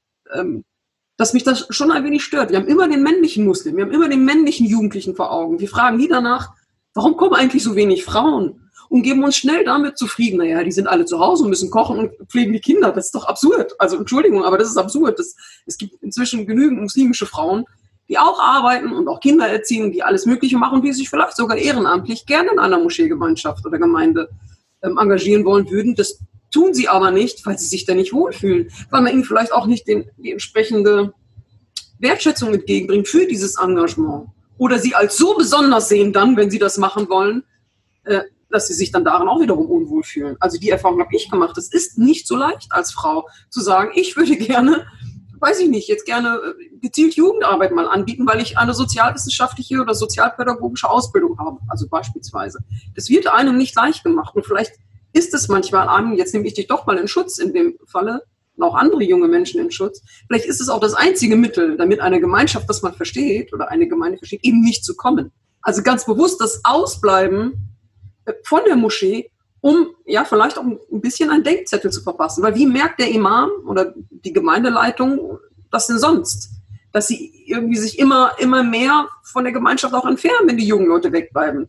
Sonst haben wir das gleiche Problem, ich zeige es mal so, wie bei den Kirchen. Da, da erleben wir das Problem ja schon länger und sehen es auch schon länger und das beklagen ja nicht zu Unrecht Kirchenvertreter, dass junge Menschen eben kaum mehr Bindung zu, einem, zu der Kirche, zur Institution Kirche, zum Kirchenleben, zu Predigten haben. Und woran liegt das? Es hat doch damit zu tun, dass häufig keine Lebensfreude mehr vermittelt wird, was mir persönlich eins der wichtigsten Anliegen ist. Also, dass, dass Religion mit Lebensfreude vermittelt wird und nicht Religion als quasi Spaßbremse oder, oder, oder einem quasi im Leben steht, im Weg steht, um ein normales, glückliches Leben führen zu können. Weil es immer nur darum geht, Pflichten, Gebote und Verbote irgendwie auszuführen und einzuhalten. Und da, da, diesen Dreh, ich glaube, da tun sich viele sehr schwer aus dieser ja, vielleicht normativen Vorstellung, was eine Moschee sein muss, nämlich mehr als nur eine Gebetsstätte, da tun sich auch viele Imame schwer, weil das bedeutet häufig auch ein Bruch mit bestimmten Konventionen und manchmal muss man dann vielleicht auch älteren Mitgliedern irgendwie vor den Kopf stoßen, ja, wenn man den, den Stammbetenden erklären muss, ähm, die vielleicht sech, über 60 sind und die, die immer schon so gebetet haben, sagen so, jetzt gibt es aber, hinter euch stehen jetzt aber auch Frauen. Oder Frauen werden ab sofort die Jugendarbeit leiten. Oder Frauen werden Seniorengespräche anbieten, zum Beispiel. Finde ich natürlich auch super. Es gibt genügend Formate. Aber das, das, ähm, das gebe ich zu bedenken. Vielleicht muss man auch streiken, sozusagen, um, um, um was anstoßen zu können. Aber ich, ich denke, äh, ihr habt ein bisschen nicht so im Blick die Heterogenität, die auch Moscheegemeinden äh, aufweisen und äh, wo auch eine Integration unterschiedlicher Bedürfnisse erforderlich ist. Äh, das, äh, also es gibt die Älteren, äh, die bestimmte Bedürfnisse haben und auch die Jugendlichen gibt es auch nicht. Es gibt ganz unterschiedliche Entwicklungen äh, bei den Jugendlichen. Es gibt einerseits sozusagen die jungen Menschen, äh, die Armin äh, jetzt beschrieben hat, die mit diesen Kritikpunkten kommen, äh, mit denen ich eher sympathisiere. Aber es gibt eine genauso große Entwicklung, mit denen die Gemeinden teilweise Schwierigkeiten haben von Jugendlichen, die sich radikalisieren, die den Gemeinden zum Vorwurf machen, die seien zu integriert, die seien der verlängerte Arm des deutschen Staates und ähm, äh, können keine islamische Identität mehr äh, vermitteln und zu Gruppen gehen wie der Hizb Tahrir, äh, der Furkan-Gemeinschaft, äh, dem Salafismus und ähnlichen Strömungen. Äh, das ist äh, eine genauso ähm, äh, große Entwicklung, mit denen Moscheegemeinden konfrontiert sind, mit denen sie sich auseinandersetzen müssen. Und ich hatte ja schon gesagt, dass da haben richtige Abwehrkämpfe stattfinden müssen, um äh, zu verhindern, dass aus dieser Ecke die Gemeinden infiltriert werden. Also dass äh, die Herausforderungen, in die ähm, Moscheegemeinde Vorstände auch stehen oder die äh, Menschen, die sich in den Verbänden äh, engagieren, das wird äh, äh, teilweise unterschätzt. Man erwartet, ihr könnt das ja einfach mal machen. Aber so einfach funktioniert das äh, nicht, sondern es bedarf äh, immer wieder Aushandlungsprozess, von Aushandlungsprozessen, äh, äh, die äh, nicht äh, mit einem sozusagen äh, Fingerschnippen gehen oder der Imam sagt das eben mal und dann wird das gemacht. Äh, so funktioniert es in keiner Gemeinde. Das ist alles äh, sehr viel komplexer und äh, deshalb gehen Entwicklungen äh, auch Menschen wie mir äh, oftmals nicht äh, schnell genug. Äh, aber äh, wenn ich die Entwicklung sehe der letzten Jahrzehnte, dann ist eine Entwicklung da, die in eine positive Richtung geht. Nur man muss dann weiterarbeiten. Also es gibt ja, äh, äh, das ist hier, ich glaube, in den Kommentaren eben auch äh, genannt worden, äh, die auch die, äh, das, ähm, die, weiterhin die Auseinandersetzung mit äh, politischer Einflussnahme der Herkunftsgesellschaften. Wir haben das äh, auch äh, äh, in der Schur in Hamburg äh, erlebt äh, mit, ähm, äh, wir hatten einen, äh, als es zum Beispiel diesen, äh, äh, wo ich sagen muss, ich persönlich, wenn man, äh, ich äh, ja, am Anfang gefragt wurde, was waren die positivsten Erlebnisse äh, in, äh, oder in, in Moscheen? Äh, äh, Armin Begic hat ein negatives Erlebnis gehabt. Mein negativstes Erlebnis war während des äh, Afrin-Krieges, als in einer Moschee äh, äh, für äh, den Sieg des Herrn Erdogan gebetet wurde. da ein Bittgebet gemacht wurde, wo ich sagen muss, das war, das ist etwas, was mir absolut zuwider war und ich mich nicht wusste, wo ich nicht wusste, wie ich mich in dieser Situation verhalten sollte. Wo wir auch äh, damals einen Vorsitzenden hatten, der ähm, äh, bestimmte Äußerungen getan hatten, und äh, deshalb auch äh, am Ende sein Amt nicht mehr ausgeübt hat. Aber jetzt komme ich zum Positiven. Das hat Diskussionen hervorgerufen in den äh, zum Beispiel innerhalb äh, der Schula, äh, wie wir uns, äh, was äh, unser Selbstverständnis an der Religionsgemeinschaft ist. Ist das Selbstverständnis an der Religionsgemeinschaft äh, für Kriege zu trommeln oder äh, zum gesellschaftlichen Frieden beizutragen? wenn es zu Konflikten kommt, äh, wie hier äh, der türkische Staat äh, Krieg äh, ähm, äh, in einem anderen in Syrien führt, Krieg gegen Kurden führt und das äh, äh wie äh, ist es die Aufgabe äh, der äh, Gemeinden und Religionsgemeinschaften dann äh, sich äh, dafür Bittgebete zu machen oder vielmehr, wenn es zu Konflikten zwischen Menschen äh, kommt, äh, hier äh, Friedensstiftend zu wirken nämlich in dieser Gesellschaft. Und das sind ganz wichtige Diskussionen, die nicht einfach so passieren, sondern äh, auch durch solche Ereignisse äh, erst in Gang gesetzt werden. Aber es sind Selbstverständigungsprozesse, äh, die sehr wichtig sind, die, die aber geführt hm. werden müssen und geführt werden. In, in, in der Schura Hamburg äh, wurde diese Diskussion geführt, aber ist das wirklich äh, auch äh, in, darüber hinaus auch weit verbreitet. Meine Wahrnehmung ist eher, dass diese Diskussionen eher weniger geführt werden. Und ich gebe dir natürlich recht, ich meine, strukturelle Veränderungen brauchen immer Zeit, das ist ganz klar. Und äh, du bist ja halt auch äh, ein, ein Vorkämpfer äh, für bestimmte ähm, ähm, Entwicklungen, die du lieber morgen äh, vollziehen würdest, als erst äh, in, in, in ein paar Jahren. Ähm, aber ich beobachte eher gerade so in den letzten, ja, fünf bis zehn Jahren eher eine Entwicklung, eher eine Rückentwicklung. Also dass gerade so ähm, das ethnische Profil bestimmter Strukturen äh, noch mehr betont werden. Und äh, da möchte ich noch kurz einen Zuschauerkommentar ähm, äh, mit reinbringen, der genau diesen äh, Punkt angesprochen hat. Und zwar diesen, ähm, einen Moment, jetzt muss ich hochscrollen, das ist schon eine Weile her. Ähm, und zwar zum lebensweltlichen Bezug. Das ist, glaube ich, eine sehr, sehr wichtige Frage. Was, was, was man, du hast sehr äh, zu Recht äh, angesprochen, Hizbut Tahrir, Salafismus, das ist nicht mehr so ganz in bei den Jugendlichen. Äh, aber die Hizbut Tahrir-Akteure, äh, diverse Facebook-Seiten, die auch, glaube ich, heute wieder Lamia ins Visier genommen haben, ähm, die äh, spielen ja mit bestimmten Inhalten, die gerade bei jungen Leuten gut ankommen und die auch in einer deutschen Sprache, auch mit so einer Jugendsprache, die Social-Media-Aktion, die sie machen, das hat ja Hand und Fuß. Und die sind halt allein auf weiter Flur. Und, äh, ähm, das ist, glaube ich, eine große Herausforderung. Und gerade da äh, ist, glaube ich, hat man nicht diese Zeit. Einerseits verliert man so Jugendliche wie Armin Begic und äh, die Generation. Auf der anderen Seite gibt's halt diese Drucksituation von Gruppierungen wie Hizbut Tahrir, die mit einem Angebot kommen, wo man halt auch nicht mithalten kann.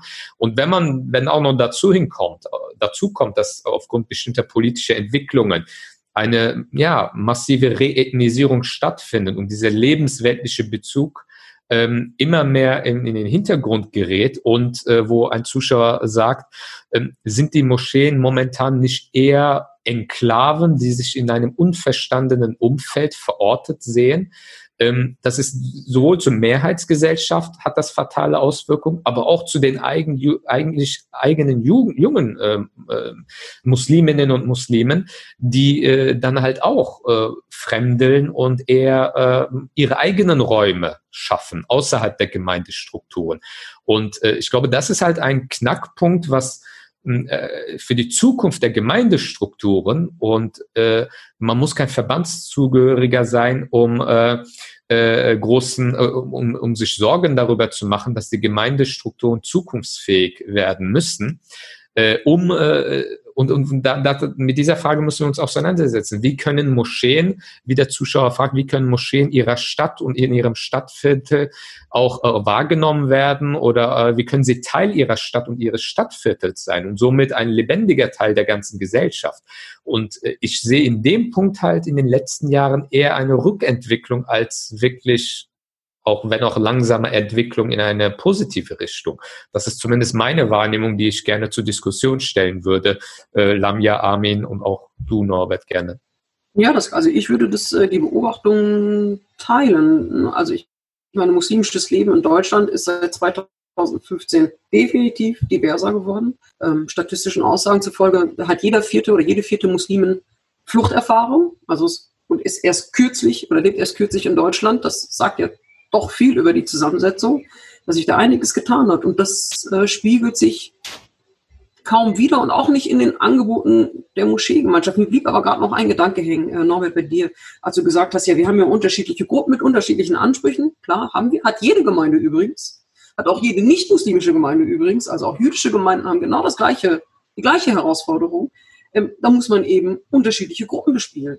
Also es muss natürlich gezielte Seniorenarbeit geben, es muss gezielt Jugendarbeit geben, es muss gezielt Frauenarbeit geben und meinetwegen auch gezielt Männerarbeit, weil ich glaube, das ist fast noch wichtiger als Frauenarbeit. Ähm, aus anderen Gründen jedenfalls. Ähm, das muss schon parallel laufen, auch sowas wie politische Bildung.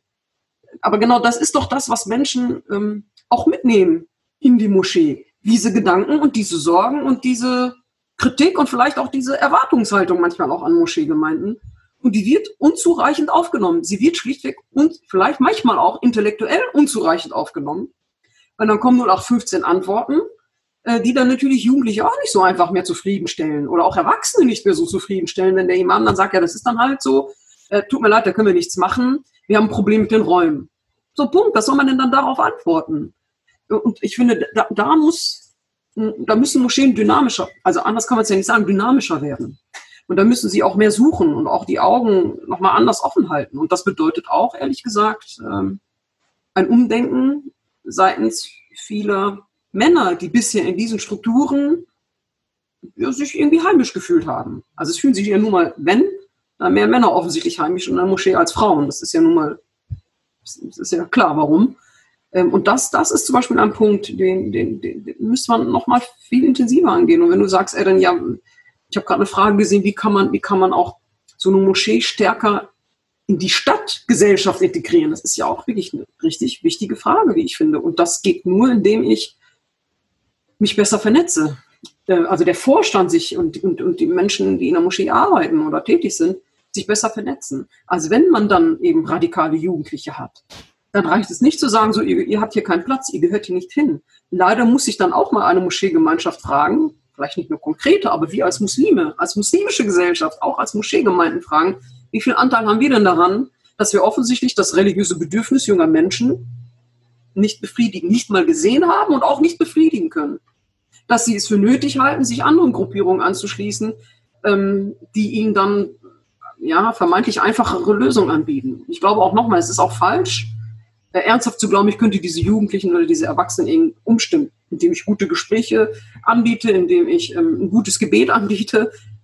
Ich werde ideologisch verbrämte Menschen, egal jetzt ob rechts, links, salafistisch, äh, wie auch immer, ähm, die werde ich in der Regel nicht überzeugen können. Aber sie sofort aus der Moschee zu verweisen, zumindest indiziert das aus meiner Sicht auch ein gewiss, also einen gewissen Anteil an Versagen leider der Jugendarbeit innerhalb der Moscheegemeinden.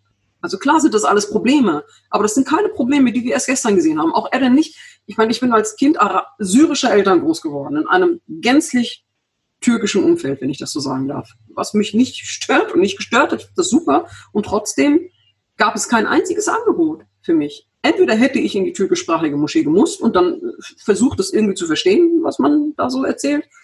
Oder, und das haben wir dann so gemacht, ähm, das gesamte religiöse Leben war ein privates für mich. Also beten, privat für mich. Fasten, nur im Rahmen, also Familie. Nichts, was mit, mit, mit Moschee oder Gemeinschaft oder sonst was zu tun hat. Das heißt, es fehlt mir gar nicht so sehr, weil ich es gar nicht wirklich kenne, ehrlich gesagt. Und das ist schade, denn wenn ich wiederum meine Schülerinnen und Schüler sehe, die zum Teil schon damit sozialisiert worden sind, die eben genau das Gleiche wie Armin sagen. Und sagen, aber Frau Kader, was sagen wir da? Wir gehen zum Freitagsgebet, ja, wir gehen zum Tarawih, Eid-Gebet vielleicht noch, also Beilam. Nochmal so, und dann ist aber auch gut. Weil der Hodja oder ne, der Hodja oder dem, die verstehen offensichtlich nicht, wie wir leben. Oder die wollen es auch gar nicht verstehen. Die haben ihr null. Und das sind doch Dinge, ich meine, mir geht es ja gar nicht so sehr, da so, so hm, Gegenentwürfe aufzustellen.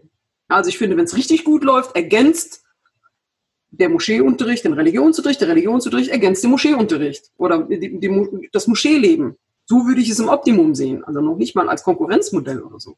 Aber das ist nicht der Fall. In ganz wenigen Gemeinden, klar gibt es die, da ist es dann doch endlich mal der Fall, aber das ist wirklich große Ausnahmen bisher noch.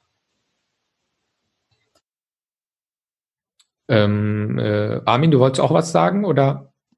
Ich bin die ganze Zeit am Überlegen, ja. aber ich komme auf keine Antwort. Also ich habe mir die ganze Zeit die Frage gestellt, wie würde es denn zu einer Veränderung kommen, dass diese Enklaven abgebaut werden? Und ich komme zu keiner Antwort. Also das muss man sich auch eingestehen. Wir sind jetzt hier viel am Diskutieren, aber wie soll man so ein strukturelles Problem abbauen? Und ich finde, dass da wirklich auch teilweise mit einhergeht, dass man generell auch mit seinen Eltern kommuniziert. Ich glaube, es wäre schon viel damit getan, wenn überhaupt jüngere Leute aus meiner Generation mit ihren Eltern kommunizieren würden. Das ist ja schon, wo das Problem anfängt, wo ich wahrnehme, dass so viele Leute sich als die größten Aktivisten auf Instagram aufspielen, alles Mögliche organisieren, diese und diese Position betreten und dann sitzt du da quasi auf einem Familientreffen und da kommen rassistische Kommentare und alle möglichen menschenverachtenden Kommentare und merkst, keiner macht den Mund auf. Und ich glaube, dass es die Verantwortung jedes Einzelnen ist, erstmal seine eigene Mentalität zu ändern und überhaupt ein gewisses Bewusstsein einer epistemischen Demut zu schaffen, wo man, bevor man etwas sagt, sich überlegt, okay, was ist mein Erfahrungshorizont und wieso komme ich überhaupt zu dieser Position? Und dann erstmal guckt, wie wurde ich sozialisiert? Was für ein Geschlechterverhältnis habe ich in meiner Familie erfahren? Welcher theologischen Tradition entspringe ich? Und ich finde, dass das etwas ist, was eigentlich quasi jeder Mensch leisten kann. Das würde beispielsweise dort anfangen, dass wenn man als Familienmutter oder Familienvater in der, in der, ähm, in der Moschee verortet ist und sieht, dass die ganzen Kinder und Jugendlichen, wenn die Hutba auf Arabisch, Türkisch, Bosnisch stattfindet, die ganze Zeit auf dem Handy sind und nichts verstehen, weil sie diese hohe Sprache und auch diese eloquente Sprache überhaupt gar nicht in ihren Lebensalltag kennen, dass man zum Imam geht und sagt so, hey, kann man denn die Hutba nicht auf zwei Sprachen machen? Und da merke ich einfach, dass quasi die Verortung des Individuums, obwohl die Person auch vielleicht im Vorstand sein mag, dass man da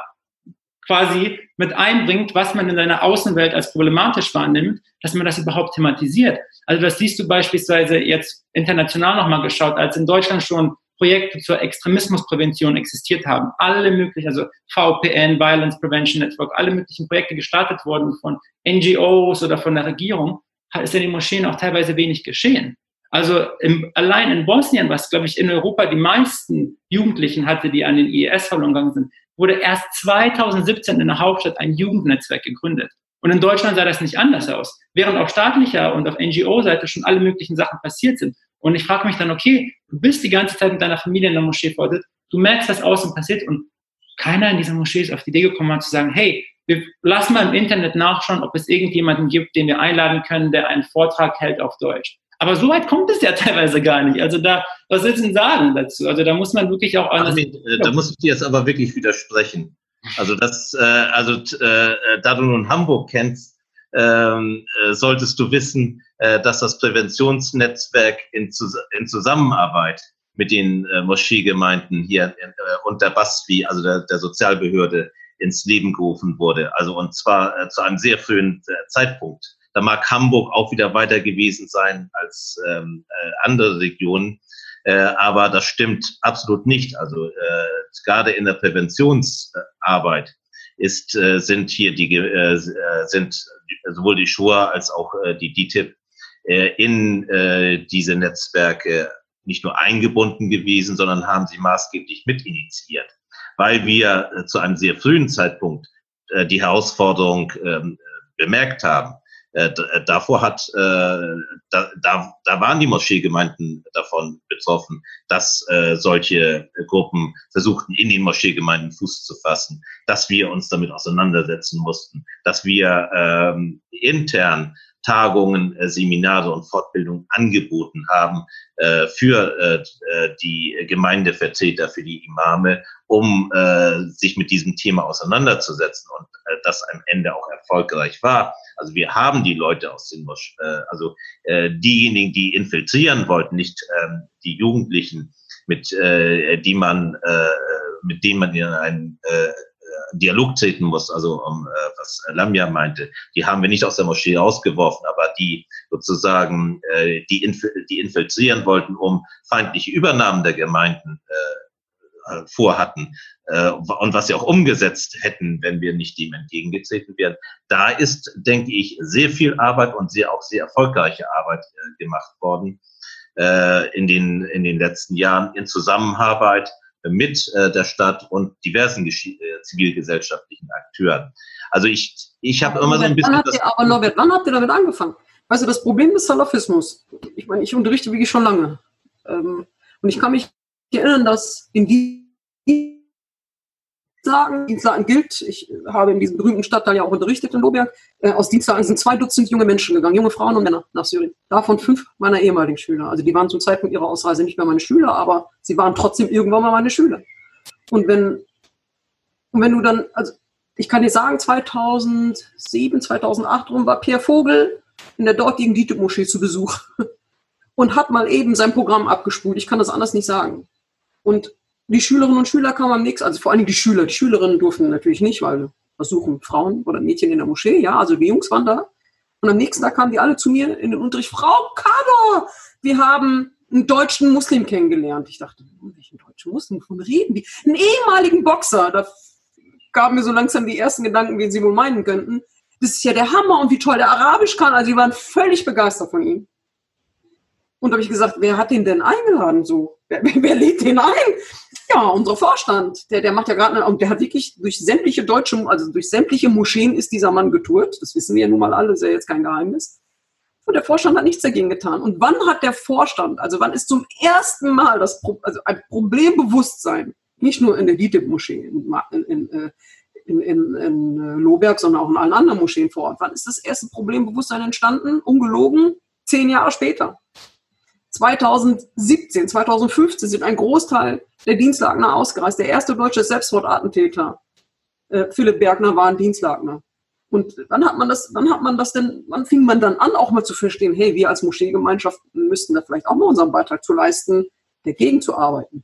So, was hat man gemacht? Dagegen arbeiten bedeutete, wir verweisen diese jungen Menschen in die Moschee. Das wurde als erstes gemacht, man hat die einfach rausgeschmissen ohne in einen Dialog zu treten. Ich meine, klar, man, nochmal, man kann die nicht überzeugen, aber reden muss man schon. Eine gewisse Ansprache muss man schon formulieren. Ja, anstatt zu sagen, so, ihr habt ja keinen Platz mehr, ihr könnt gehen und das war's. Ja, ich meine, das sind schließlich Jugendliche aus äh, Nachbarskinder, wenn man so will. Die kannst du oder die kann man dann eben nicht rauswerfen. Und ich finde, kannst du sagen, ja, wir, wir bieten als Moschee sehr viel an. Ja, inzwischen. Aber nachdem auch ehrlich gesagt die Politik uns dazu gezwungen hat, endlich dieses Problem zu erkennen, stattdessen haben wir jahrelang also ich in dem Fall nicht, aber viele Jahre lang gesagt, Islam und Islamismus, das hat nichts miteinander zu tun. Es hat natürlich schon was miteinander zu tun. Ja, also leider schon. Und das, das, darum geht es, genau das auch vielleicht auseinanderzuzerren und zu sagen, mit dem Islamismus haben wir als Muslime aber nichts zu tun. Äh, aber mit dem Islam, den die als Grundlage für ihre Propaganda und für ihre Ideologie benutzen, äh, dagegen wehren wir uns. Und das haben wir doch viel zu wenig getan. Viele Moscheegemeinden sind leider immer noch zu stark darum bemüht, auch zum Teil fundamentalistisch angehauchte Muslime eher zu behalten, als die loszuwerden. Weil die natürlich auch Interesse haben, in die Moschee zu kommen, weil die besser vernetzt sind, die wollen aktiv am Gemeindeleben teilnehmen, wohingegen ein, ein Mensch, der eher individueller vielleicht den Islam für sich lebt, aber trotzdem gerne das Gemeindeleben, äh, am Gemeindeleben teilhaben will, der hat es viel schwerer, der lässt sich verdrängen, der geht, der, der hat keine Chance. Und ich finde, das, das müssen Moscheegemeinden eben auch leisten, auch zu gucken, wie, wie können wir das austarieren? Wie, wie, wie, können wir diese Interessen, kann man vielleicht nicht zusammenbringen, aber trotzdem muss sich jedem Interesse irgendwie versuchen, gerecht zu werden. Also äh, um äh, Norbert äh, anzuknüpfen an äh, deine ähm, äh, Aussage, Schura Hamburg ist, glaube ich, äh, sehr ähm, positiv in die, was dieses Thema angeht, haben sie sehr früh dieses Thema auch erkannt und diverse Projekte auch in die Wege geleitet.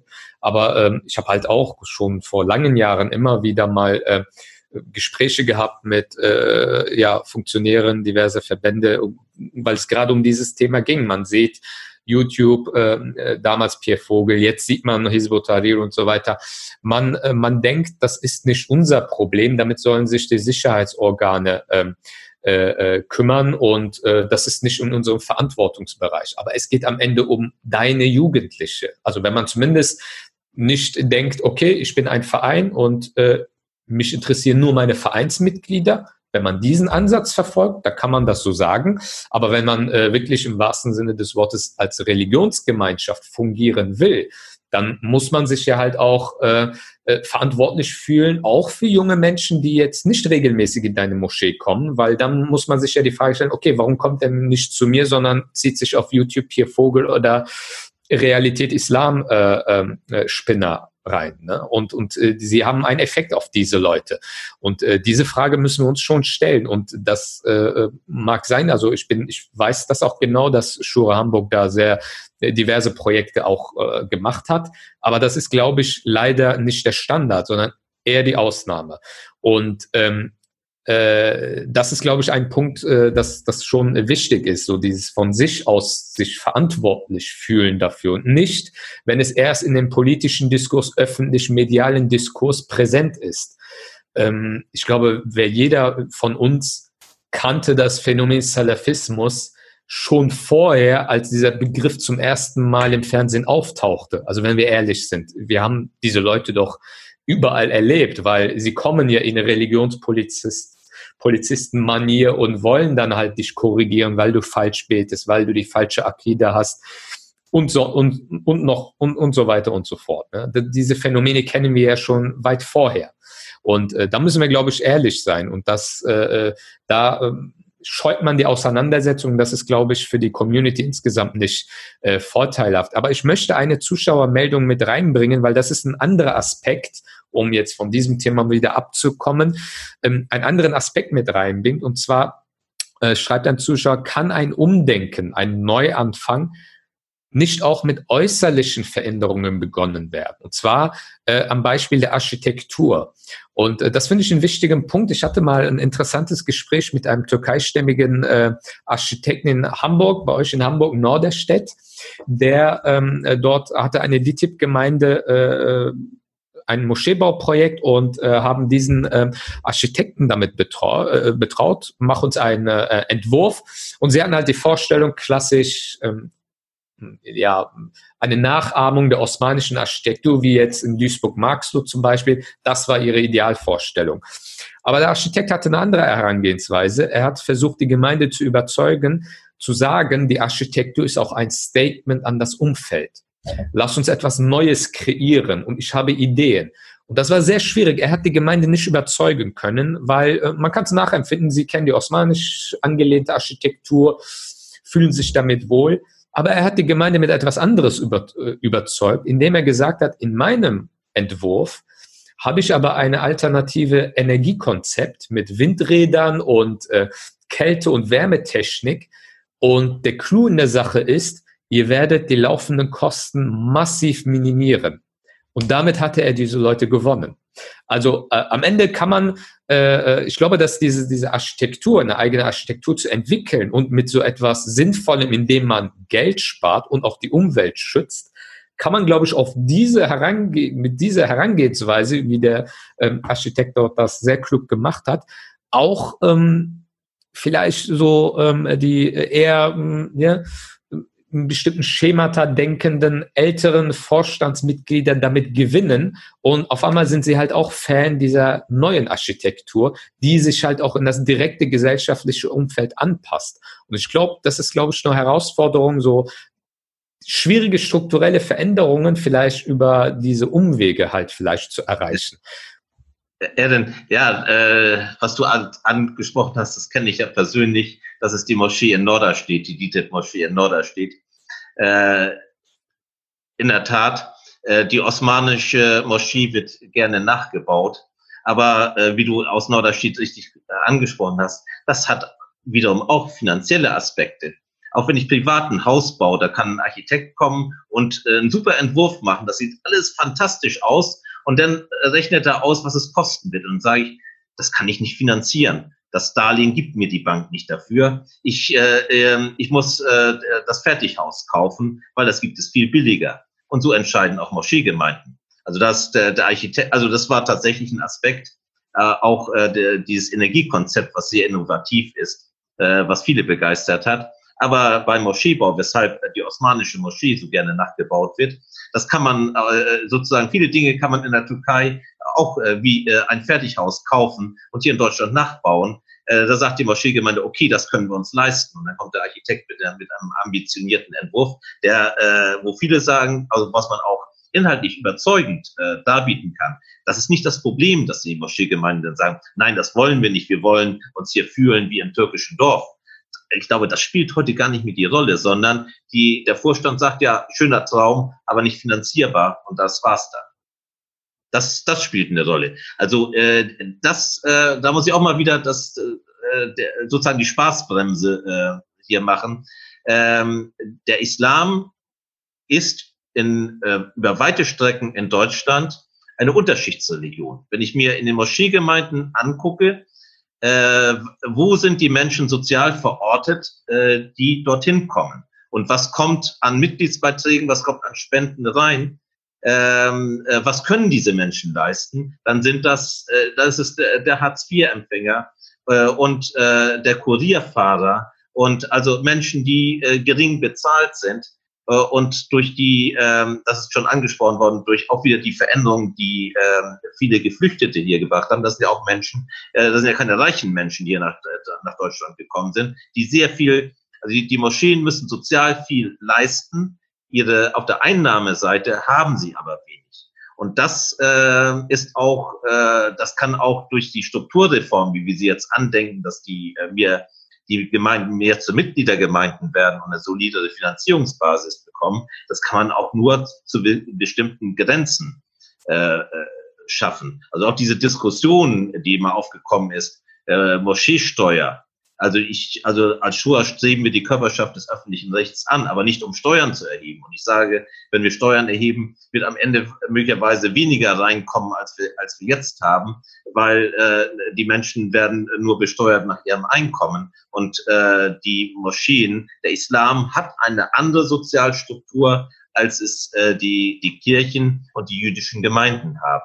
Und äh, das ist etwas, was viele, die darüber diskutieren, gar nicht im Blick haben.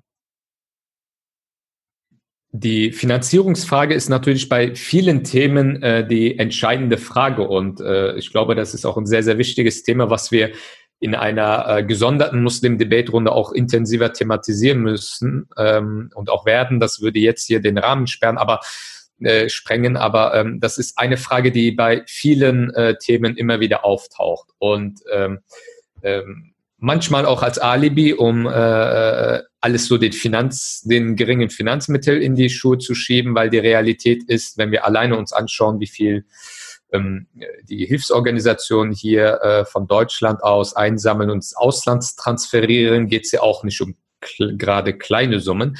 Aber ich glaube, das müssen wir äh, nochmal gesondert ähm, sehr. Ja, und wenn ich, wenn ich, wenn ich, also wenn, wenn ich eine osmanische Moschee, also eine Moschee nach osmanischem Baustil ähm, bauen lassen kann, dann kann ich jede andere Moschee mit jedem anderen Baustil auch bauen lassen.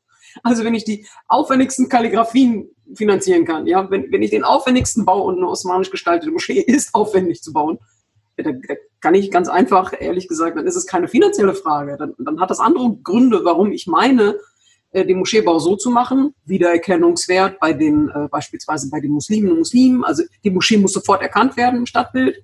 Das ist ja wahrscheinlich bisher neben dem vielleicht nationalistisch-ideologischen Beweggründen wahrscheinlich der häufigste Grund. Eine Moschee muss als Moschee sofort erkannt werden. ja, die Moschee in Penzberg, das ist ja immer das berühmteste Beispiel, das führe ich jetzt auch mal an, ist nicht so schnell als Moschee erkennbar. Klar, wenn man genauer hinguckt, müsste man sie relativ schnell identifizieren können als solche, aber sie ist eben nicht so schnell erkennbar.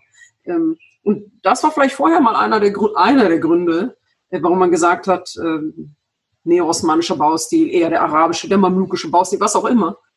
Aber ich, ich glaube auch, dass Menschen, Norbert, du hast natürlich recht, wenn du sagst, die meisten Muslime leben eher in der, in der sozial prekären Schicht, wenn man das so sagen darf, oder Milieu. Das stimmt schon. Und trotzdem hätte keiner von denen etwas dagegen, wenn wir einen modernen Baustil hätten als Moschee. Also auch, die hätten alle gerne eine moderne Moschee. Ich glaube, man würde jeden damit kriegen, wenn man sagt, ähm, äh, wir lassen eine Moschee bauen ähm, mit einem mit einem Öko, also mit einem Öko-Anstrich, äh, umweltfreundlich, klimafreundlich. Ähm, ich glaube, da kriegst du sehr, sehr viele Muslime gerade für dieses Anliegen. Aber auch da wieder, ähm, das passt dann vielleicht zu, der, zu, den, zu den Trägern nicht, das passt äh, äußerlich zu den Vorstellungen der Trägerinnen und Träger, also Trägervereine nicht. Ähm, und das ist immer noch aus meiner Sicht eigentlich, also wäre es andersrum, würden wir sagen, wir passen uns dem Stadtbild in gewisser Weise an, ja, also das, äh, weiß ich nicht, eben architektonisch an. In Westfalen, da stand mich ja jetzt nun mal her, das, das, ne, wenn, wenn, da stehen sehr viele Fachwerkhäuser und sehr viele Gutshöfe dass wir uns dem irgendwie ein bisschen anpassen. Und in Düsseldorf beispielsweise in, irgendeiner, in irgendeinem Viertel, wo eben Wolkenkratzer stehen oder sonst wo, kann man sich dem auch ein bisschen anpassen. Äh, zumal ja auch die osmanische Architektur ja. sich ja auch angepasst ja, hat. Das, das Vorbild stimmt. der osmanischen Architektur ist ja die heiß diskutierte jetzt aktuell ja. aufgrund des aktuellen Anlasses der Hagia Sophia empfunden. Also diese Flexibilität ist ja, ja. nichts Neues oder Verwerfliches. Nein, also ich denke, das, das ist auch tatsächlich heute, äh, das ist auch äh, kein Problem. Das ist wirklich, wie Lamia sagte, jedem zu vermitteln, eine Moschee innovativ äh, zu bauen. Also dass äh, dieses Bedürfnis, die osmanische Moschee äh, äh hier äh, irgendwo in Dinslaken zu bauen, äh, weil man das Heimatgefühl will. Ich denke, die Zeit ist vorbei. Aber es spielt schon eine Rolle, dass man die äh, Kacheln, die man in jeder türkischen Moschee findet, nicht ohne Grund dort findet, weil man sie kostengünstig in der Türkei kaufen kann. Das ist äh, das, das spielt schon. Ja, ja, aber leistet einen Beitrag zur Integration. Also zum, ich meine nicht Integration, dass die Mehrheit sich nur in die Minder Mehrheit zu fügen hat, das meine ich nicht. Aber einerseits ja, man zeigt damit, man wird heimisch oder man ist heimisch und gleichzeitig kann man aber auch einladen und sagen, das ist dir nichts Fremdes, dieser Bau. Der ist dir nicht fremd. Äh, er wirkt neugierig auf dich. Der hat ja durchaus beide Effekte nach innen und nach außen. So ein Baustil. Ich möchte zum äh, Abschluss noch eine Zuschauerfrage mit reinnehmen, die, ist auch, die ich auch sehr interessant finde. Äh, was ist die Rolle der Wissenschaftler beziehungsweise Absolventen der islamischen Theologie? Müssten sie nicht äh, ähm, als Impulsgeber auch fungieren? Sollte man ihre ähm, ähm, ja, Wortmeldungen äh, auch ernst nehmen oder aktiv auch da um, um, um, um Rat fragen oder um Impulse fragen? Weil ähm, ähm, eine Perspektive aus der in Deutschland, in, an den deutschen Universitäten etablierten islamischen Theologie und der dort äh, dortigen Wissenschaftler. Ähm, das ist ja eine Möglichkeit, die man ja in den 70er, 80er Jahren ja nicht hatte. Und äh, profitiert man von diesen Möglichkeiten? Äh, und äh, oder nimmt man diese Möglichkeiten gar nicht wahr? Oder gibt es da überhaupt einen äh, intensiven Austausch auch? Weil beide Seiten würden ja davon profitieren. Ähm, äh, ich glaube das ist halt auch bei diesen grundsätzlichen Fragen sehr sehr wichtig. Ähm, wie siehst du das Armin? Du bist ja äh, Student der islamischen Theologie äh, oder auch gerne Norbert und an Lamia auch gerichtet die Frage vielleicht als so eine kleine Abschlussrunde weil die Zeit schon langsam vorangeschritten ist also ich habe überlegt, wie ich möglichst diplomatisch auf diese Frage antworte, aber ich werde jetzt nicht diplomatisch antworten, sondern ehrlich sagen, was ich denke. Also die Sache ist, ähm, viele unserer Studierenden, nachdem sie mit dem Studium fertig sind, setzen sich in verschiedenen gesellschaftlichen Bereichen ein. Das mag vielleicht nicht die Moschee sein, wie man das als Erwartungshaltung formuliert hat. Gerade wo man Lehrstühle für islamische Theologie aufgebaut hat und das Ganze finanziert hat, kam da von der Regierung, glaube ich, diese Erwartung, dass ganz, ganz viele deutschsprachige Imame ausgebildet werden, die historisch-kritische Koranexegese betreiben und jetzt alle in die Moscheen gehen. Das hat sich als falsch herausgestellt. Zum einen einfach, weil die Expertise, die man im Studium erwirbt, beschränkt ist. Also man lernt vielleicht eine Isnad-Komatten-Analyse zu betreiben, aber letztendlich, wie man eine Hutba hält oder wie man eine Totenwaschung betreibt oder wie man eine Mauli-Zeremonie macht Das lernt man nicht. Zum anderen ähm, muss man sagen, dass sich dann ähm, die Studenten in anderen Bereichen engagieren. Also ich glaube, ich kenne alleine in Frankfurt ein Dutzend Studierende, die beim Violence Prevention Network gearbeitet haben. Ob jetzt in der Präventionsarbeit in Schulen als äh, auf Honorarbasis oder einige auch im Fest im Projekt, die dann Gefängnisseelsorge betrieben haben etc. Also Familienbetreuung. Es gab äh, es gibt Leute, die sich selbstständig machen. Es werden eigene Vereine gegründet. Ein Mitstudierender hat jetzt eine eigene Arabischschule gegründet. Also gibt es viel, wie man sich in die Gesellschaft einbringt. Aber dennoch, was ich anmerken muss, und da äh, glaube ich, spreche ich so quasi ähm, den meinen Dozierenden aus der Seele, ist, dass oft auch das Interesse nicht da ist bei den Studierenden. Also man nimmt an, okay, du studierst islamische Theologie. Eigentlich ist es ja etwas, wo du intrinsisch motiviert sein solltest, um zuzuhören. Und dann siehst du einfach, es werden Hausarbeiten abgegeben, Wikipedia kopiert und nicht mal diese, diese ganzen Links, diese, die in Klammern, die in eckigen Klammern kommen, weggemacht. Ähm, bei Klausuren wird geschummelt und dann siehst du, 200 Leute schreiben sich vielleicht ein und wie viele machen dann den Abschluss? 30, 40. Das andere Problem ist dann auch, was ich gar nicht als Problem, sondern als Chance begreifen würde, die Mehrheit der Studierenden ist weiblich. Also ich glaube, in Frankfurt ist immer so 65 bis 90 Prozent der Studierenden, meistens nehme ich das so wahr, die Mehrheit, bestimmt 80 Prozent, sind weibliche Studierende. Und die Frage ist, wo sollen sie später arbeiten, wenn in den Gemeinden sie gar nicht mitgedacht werden? Das ist ja, das ist ja zum einen das Problem. Bei den männlichen Studierenden muss man sagen, wieso sind es so wenige? Weil oft gerade in Migrantenfamilien man das Gefühl, diesen, man diesen finanziellen und gesellschaftlichen Aufstieg sich wünscht. Und dann schreibt man lieber Jura ein oder Medizin oder Lehramt, weil man sich davon mehr verspricht. Und so beobachten, also jeden Jahrgang, den ich bis jetzt an der islamischen Theologie wahrgenommen habe, in den letzten sieben Jahren, wo ich da unterwegs bin am Institut, war immer ein, hat, waren Männer immer in der Minderheit. Immer 20, 30 Prozent.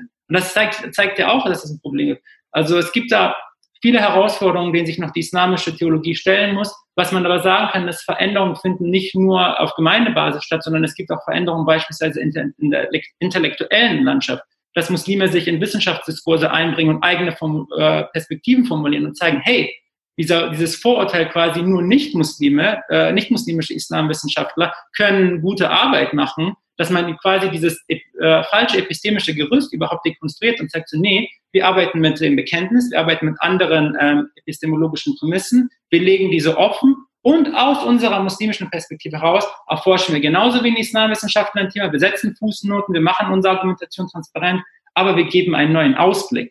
Und das ist etwas, was auch als große Chance begriffen werden kann, weil es gibt viele Projekte, die aus diesem Kontext der islamischen Theologie entstanden sind. Da gibt es ja die die Zentren, wissenschaftliche Publikationen. In Frankfurt haben wir jetzt die Akademie für äh, Islam und Wissenschaft und Gesellschaft, die AIWG. Also es ist da vieles passieren, am passieren, was man, würde ich so sagen, quasi als Moscheegänger, der nicht in diesen Diskursen da ist, gar nicht auf dem Schirm hat. Aber es tun sich viele Dinge und letztendlich muss man auch, ähm, ich glaube, Zeit bringt auch Veränderungen und man muss da auch ein bisschen geduldig sein, weil das alles noch ein relatives Novum ist, was in Deutschland passiert. Ähm, äh, Norbert, Lamja, ihr könnt gerne auch was dazu sagen. Müsste man, äh, müssten gerade die Gemeindestrukturen und, und äh, nicht mehr von diesen Potenzialen, die es in der akademischen Landschaft äh, mittlerweile gibt, äh, profitieren? Oder wie kann man diesen Austausch vielleicht herstellen, wenn er nicht da ist? Und wenn er nicht gut genug ausgeprägt ist, ausbauen? Wie ist da also, deine Wahrnehmung? Ja, also das ein Punkt hatte Armin gerade erwähnt äh, es gab eine, am Anfang eine falsche Erwartungshaltung bei den Lehrstühlen für islamische Theologie. Äh, die, äh, man studiert dort islamische Theologie, aber man lernt keine theologische Praxis in der Gemeinde. Das geht ja auch gar nicht. Das ist ja auch bei den ähm, Rabbinern oder den Pfarrern nicht anders die einerseits universitär ausgebildet werden und andererseits in einem Rabbiner oder äh, Priesterseminar, äh, die eben äh, das Praktische lernen, also das, was äh, Armin auch angesprochen hat. Äh, das ist ja auch erforderlich, um äh, das dann für die Gemeindearbeit überhaupt dienstbar zu machen. Dieser, dieser Teil fehlt im Moment, äh, dass es äh, solche äh, keine, äh, dass es keine äh, Imamenseminare gibt.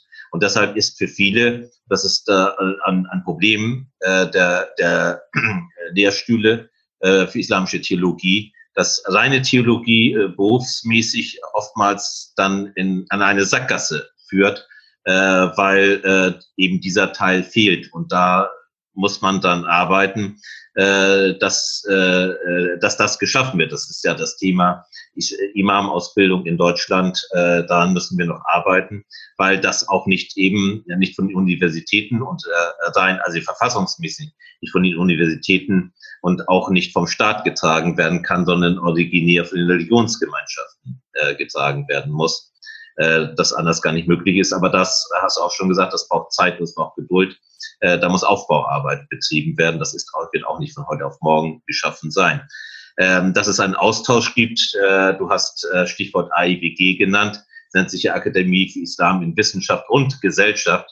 Einer ähm, der Anliegen der IWG ist, wo ich mich auch selbst engagiere, äh, ist eben diesen Austausch äh, zu schaffen äh, zwischen ähm, äh, Hochschule äh, und äh, islamischer Gesellschaft, der islamischen Community, den Gemeinden. Und ich denke, da ist auch schon sehr viel wertvolle Arbeit angeschoben worden.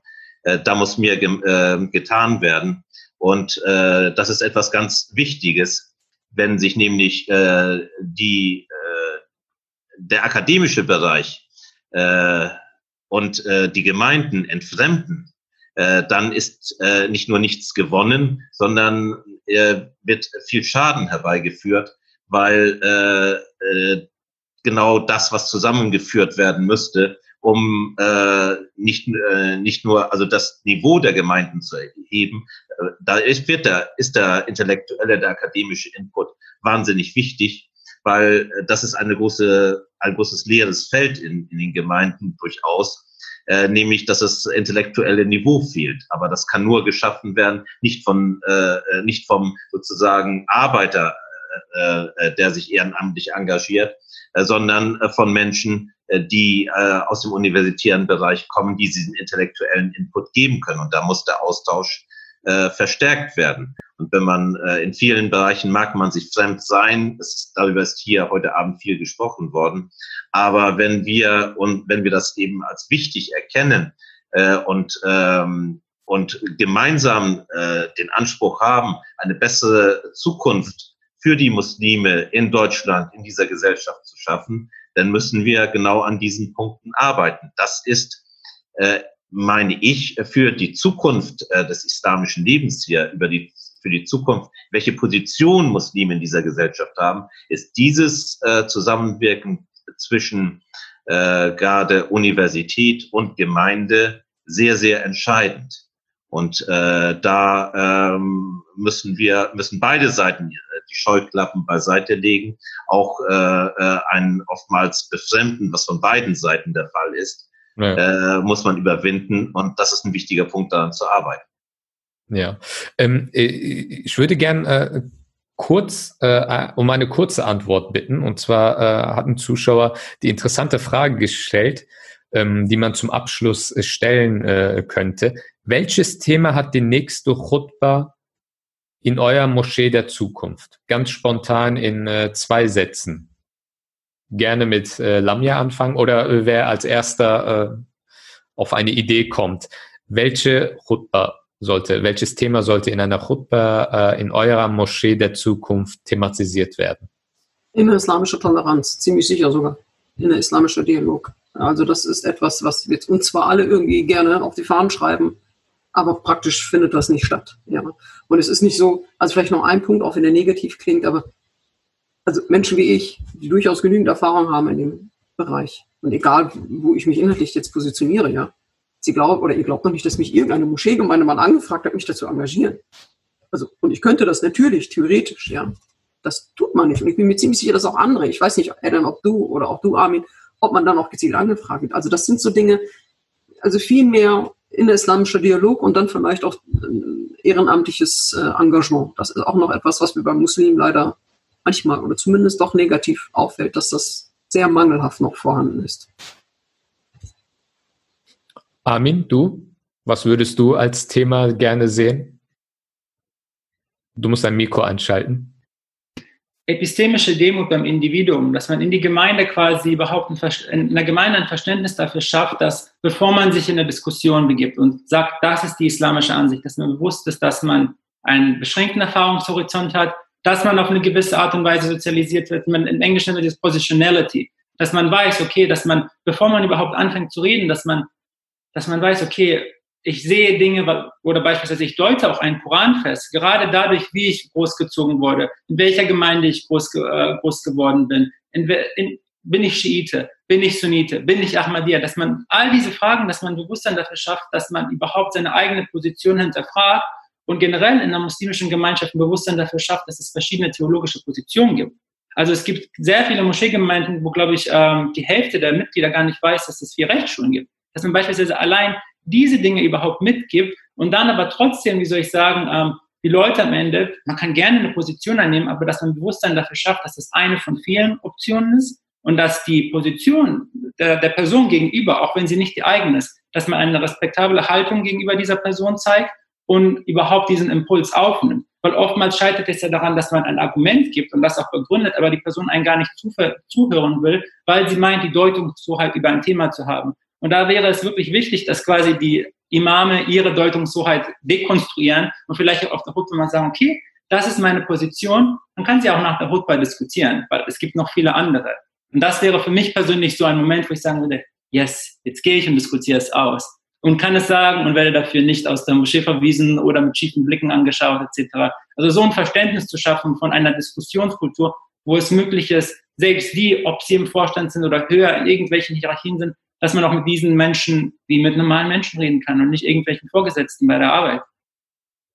Ähm, Norbert, du hast ja. das Schlusswort. Was würdest ich du möchte gerne hören? das Thema der Khutbah etwas erweitern. Äh, wir haben ja hier sehr viel Selbstbespiegelung, muslimische Selbstbespiegelung betrieben heute und äh, die Gesamtgesellschaft äh, nicht so viel erwähnt. Ich würde sagen, Islam in einer pluralistischen Gesellschaft. Weil die pluralistische Gesellschaft, wenn ich mir die politischen Entwicklungen der letzten Jahre anschaue, ist extrem bedroht hier in nicht nur in Deutschland, sondern äh, in, in, in, in vielen äh, Ländern von, also von Trump äh, eben bis hierher, bis zur AfD. Und äh, das ist eine Entwicklung, äh, die auch für, für uns Muslime, man kann sagen, existenziell ist. Und dafür ist auch bei vielen nicht der Blick da, also man nimmt Islamfeindlichkeit wahr, aber äh, was ist, äh, weshalb eine liberale, eine pluralistische Gesellschaft einen existenziellen Wert für unser religiöses Leben hat, das ist teilweise nicht in voller Gänze verstanden worden.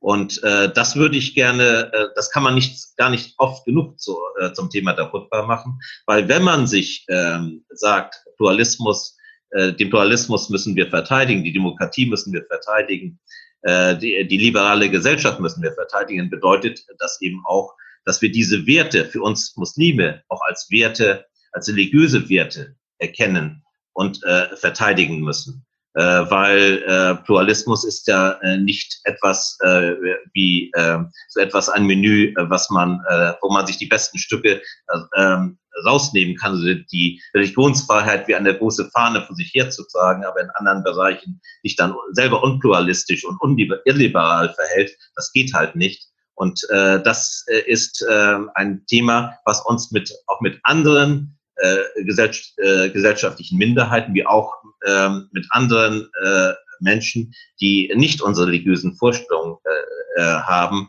verbindet, äh, weil wir, weil uns diese Gesellschaft als Ganzes am Herzen liegt und für uns wichtig ist und ähm, äh, sie eben durch alle politische Entwicklungen und auch politische Gegner, die es äh, davon gibt, äh, bedroht wird und wir uns dem gemeinsam entgegenstellen müssen dafür, äh, das denke ich, ist für die Zukunft der muslimischen Community eine die entscheidende politische Frage der nächsten Jahre.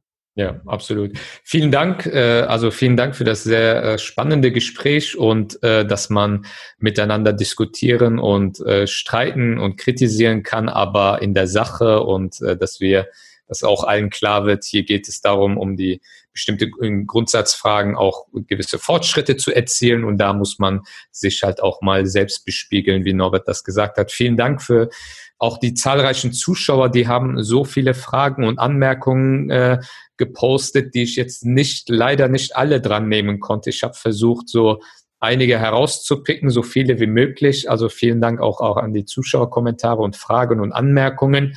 Ähm, ich bedanke mich bei Armin, liebe Lamia, vielen Dank, lieber Norbert, auch dir vielen, vielen Dank, dass ihr euch die Zeit heute genommen habt. Ähm, äh, wie gesagt, also unsere äh, Online-Runde im Rahmen von Muslim Debate geht, rund, äh, geht weiter. Äh, das nächste Thema wird auch spannend. Das werden wir demnächst äh, bekannt geben. Und äh, wenn das so weiter so stabil bleibt, die Corona-Situation, werden wir ähm, inshallah im September äh, vielleicht mit den Präsenzveranstaltungen beginnen.